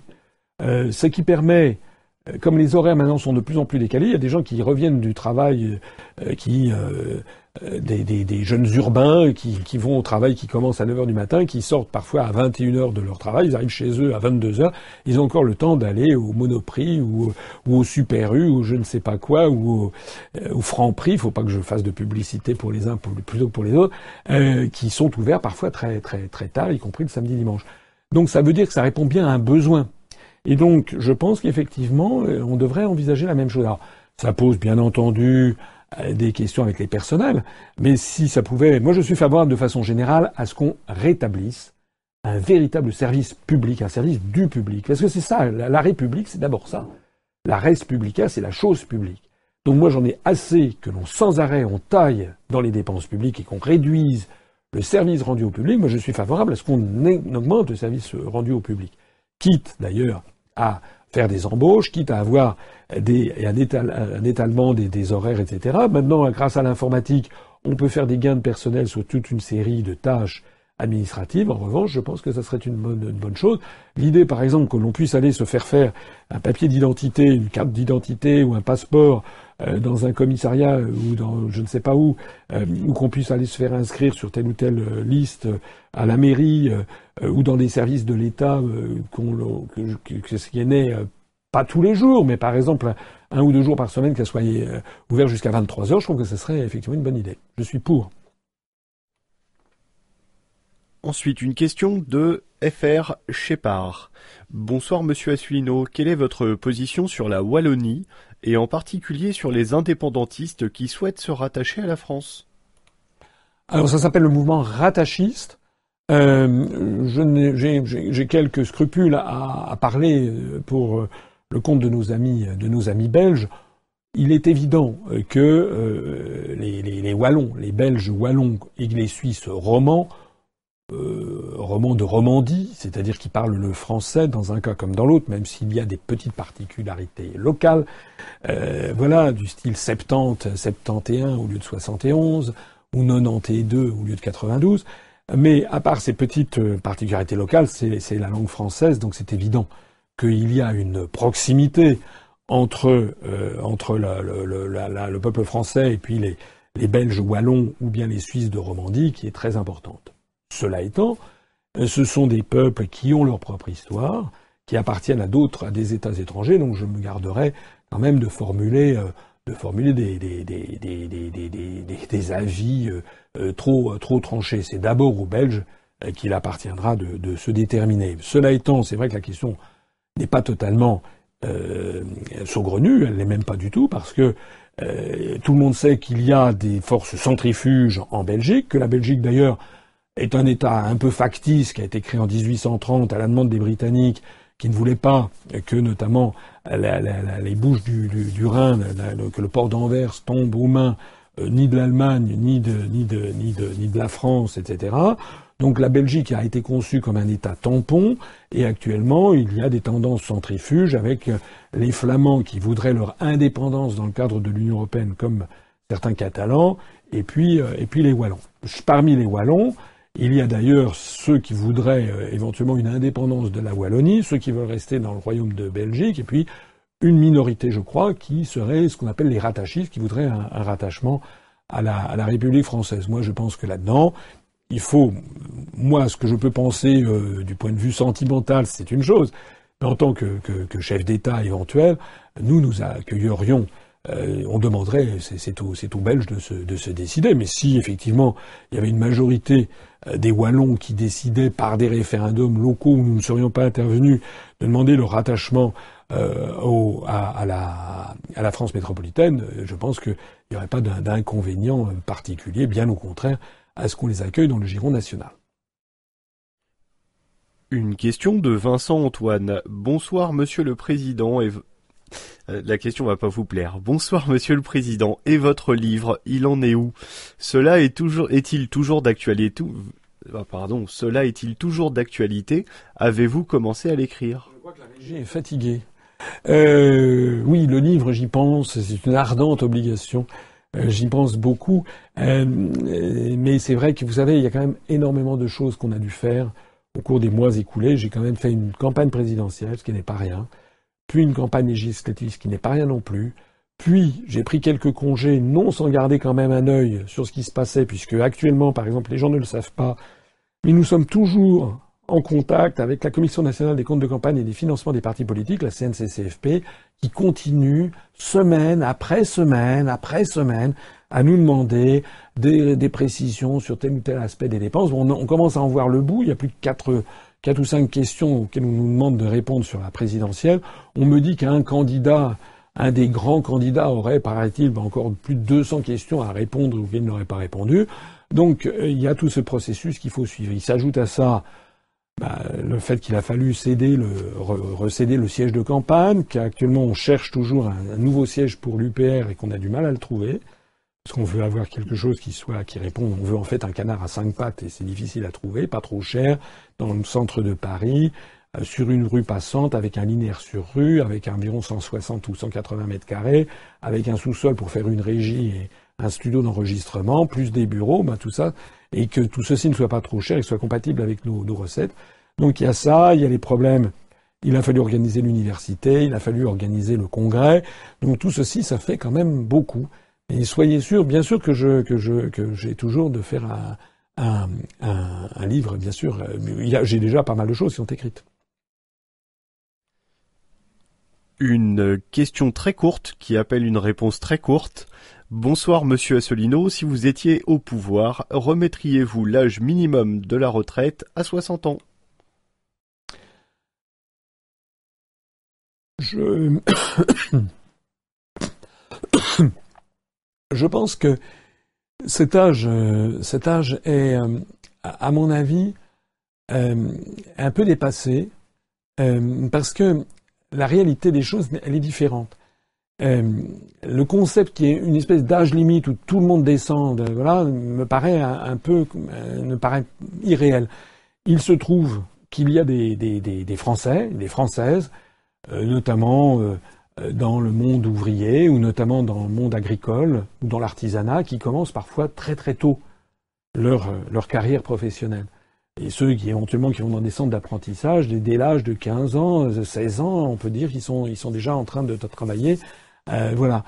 À, l'autre bout de l'échelle, vous avez des, des, des, étudiants qui ont fait des grandes écoles, puis des, des études post-doctorat. Vous avez des, des médecins, vous avez des ingénieurs, vous avez etc., qui eux commencent leur vie professionnelle active parfois à 26, 27 ans. Donc il peut y avoir une ampleur d'une dizaine d'années en fait. J'ajoute aussi qu'il y a des métiers qui sont beaucoup plus pénibles euh, que d'autres. Les métiers où il y a des intempéries, les métiers où il y a euh, des métiers où ils sont des métiers de force, des métiers euh, physiques ou des métiers stressants sont plus statistiquement plus pénible que, d'autres métiers. C'est pour ça que je pense qu'il y aurait une logique assez profonde à ce qu'on ait un âge de départ à la retraite variable en fonction d'abord du début de la carrière. Donc en fait que l'âge varie en fonction des euh, trimestrialités acquises euh, en termes de retraite. Voilà. Donc je pense que ça serait déjà beaucoup plus logique. Je pense également qu'il faudrait tenir compte de la pénibilité de la tâche. Parce qu'il y a des personnes qui, malheureusement, qui ont eu des travaux très pénibles et qui, à 57, 58, 59 ans, sont, sont, sont vieillis un petit peu avant l'âge, sont fatigués et méritent d'avoir une retraite euh, heureuse. Euh, souvent d'ailleurs, malheureusement, pour les métiers les plus pénibles, malheureusement, ce que je dire est horrible, mais on sait que l'espérance de vie est, moindre que pour d'autres métiers. En revanche, on voit des gens qui, eux, sont à 65 ans, euh, bon pied, bon oeil, et pour eux, c'est l'idée de quitter leur métier qui euh, les, les, ronges de l'intérieur. Ce sont des gens qui ont des professions intellectuelles, des professeurs d'université, euh, ce sont des, professions libérales. Donc l'idée qu'il y ait une date butoir me paraît, une, assez mauvaise chose. En revanche, ce, que, ce sur quoi j'ai très important pour les retraites, je pense qu'il faut inscrire, je rappelle que je l'avais pas présenté dans mon programme, inscrire le principe des retraites par répartition, parce que c'est le principe même de la solidarité nationale alors que les retraites par capitalisation reviennent en fait à faire jouer le comment dirais-je à jouer sa, retraite en bourse. Donc ça, euh, non. Donc inscrire le principe constitutionnel des retraites par répartition euh, intergénérationnelle, ce qui n'empêchera pas qu'il y ait des, retraites complémentaires avec de la capitalisation, ça, ça n'est pas du tout interdit, bien sûr, mais le, le noyau dur doit rester d'abord avant tout les retraites par répartition. Et puis deuxièmement, j'insiste, sur ce système d'un âge de départ à la retraite qui ne soit pas une date butoir, mais qui soit en fonction essentiellement de la pénibilité de, des travaux, du nombre de trimestrialités acquis, et également ben, tout simplement du souhait du, du, salarié. Voilà ce que je, je, crois qui serait juste dans une société humaine qui essaie de gérer de façon différenciée et sensible les souhaits des uns et des autres. Voilà. J'en profite pour voir, le, nombre de nos adhésions s'est envolé. On est à 29 351. Notre dernière adhérente ou notre dernier adhérent venant du Val-de-Marne. Donc on est à 16 adhésions depuis le début de cet entretien. Encore d'autres questions ou c'est terminé? Alors justement, nous attaquons la dernière question. Je vous remercie déjà pour cette réponse courte. Thierry Gadre vous demande Monsieur Assolino, je veux faire un don à l'UPR pour ne pas payer d'impôts en 2018. Avec 2000 euros d'impôts, il faudrait que je verse 3000 euros pour avoir une déduction de 2000 euros. Validez-vous mes calculs. Alors, je ne crois pas, euh, mais là c'est un peu une colle, mais je ne crois pas parce que je crois qu'il y a un, il me semble, il faudrait le vérifier, je crois qu'il y a un plafond de déductibilité. Je crois que la déductibilité par quelqu'un qui payerait un impôt de 2000 euros d'impôt sur le revenu, euh, vous avez raison, les deux tiers peuvent être déduits euh, si par exemple vous nous versez 90, euh, 90 euros de dons, vous pourrez déduire des 2000 euros d'impôt sur le revenu que vous devez payer l'année prochaine, vous pourrez déduire deux tiers de 90, c'est-à-dire 60 euros. C'est-à-dire que vous nous donnez 90 euros à nous, UPR, et au bout du compte, vous faites une avance donc de trésorerie de 90 euros, mais au moment de payer votre impôt sur le revenu, le, solde de l'année prochaine, en septembre 2000, enfin ça dépend si vous êtes trimestrialisé ou pas, mais en septembre, si vous n'êtes pas mensualisé, en septembre 2018, euh, vous ne paierez, vous paierez 60 euh, euros d'impôt en moins, donc au total, ça ne vous aura coûté que 30 euros et 60 euros seront venus abonder l'UPR venant du Trésor public. Donc c'est vraiment quelque chose c'est formidable. La question que vous me posez, c'est est-ce que vous pourriez pousser le système jusqu'à euh, annuler complètement vos impôts? C'est là où je crois. Je ne suis pas tout à fait sûr de moi, mais je suis presque sûr. Je crois qu'il y a un plafond. Ça ne peut pas représenter, je crois, quelque chose comme plus du tiers. Euh, la déduction ne peut pas représenter quelque chose comme plus du, du quart ou du tiers euh, de, de l'impôt sur le revenu à, à, à comment dirais-je euh, acquitté. Voilà, ça doit être marqué sur notre site internet. Il faudrait le, le, revérifier. Sinon, il suffit d'aller euh, sur le site du ministère des, des Finances, sur le site de la Direction générale des impôts pour demander jusqu'à quel niveau on peut faire des déductions euh, fiscales pour les dons aux partis politiques et aux associations reconnues donc comme étant défiscalisables grâce à la CNCCFP. Je me permets d'intervenir, étant sur le site des impôts, visiblement la réduction maximale est de 20% du revenu imposable. Voilà. Alors, donc c'est à 20% du revenu imposable, c'est encore autre chose.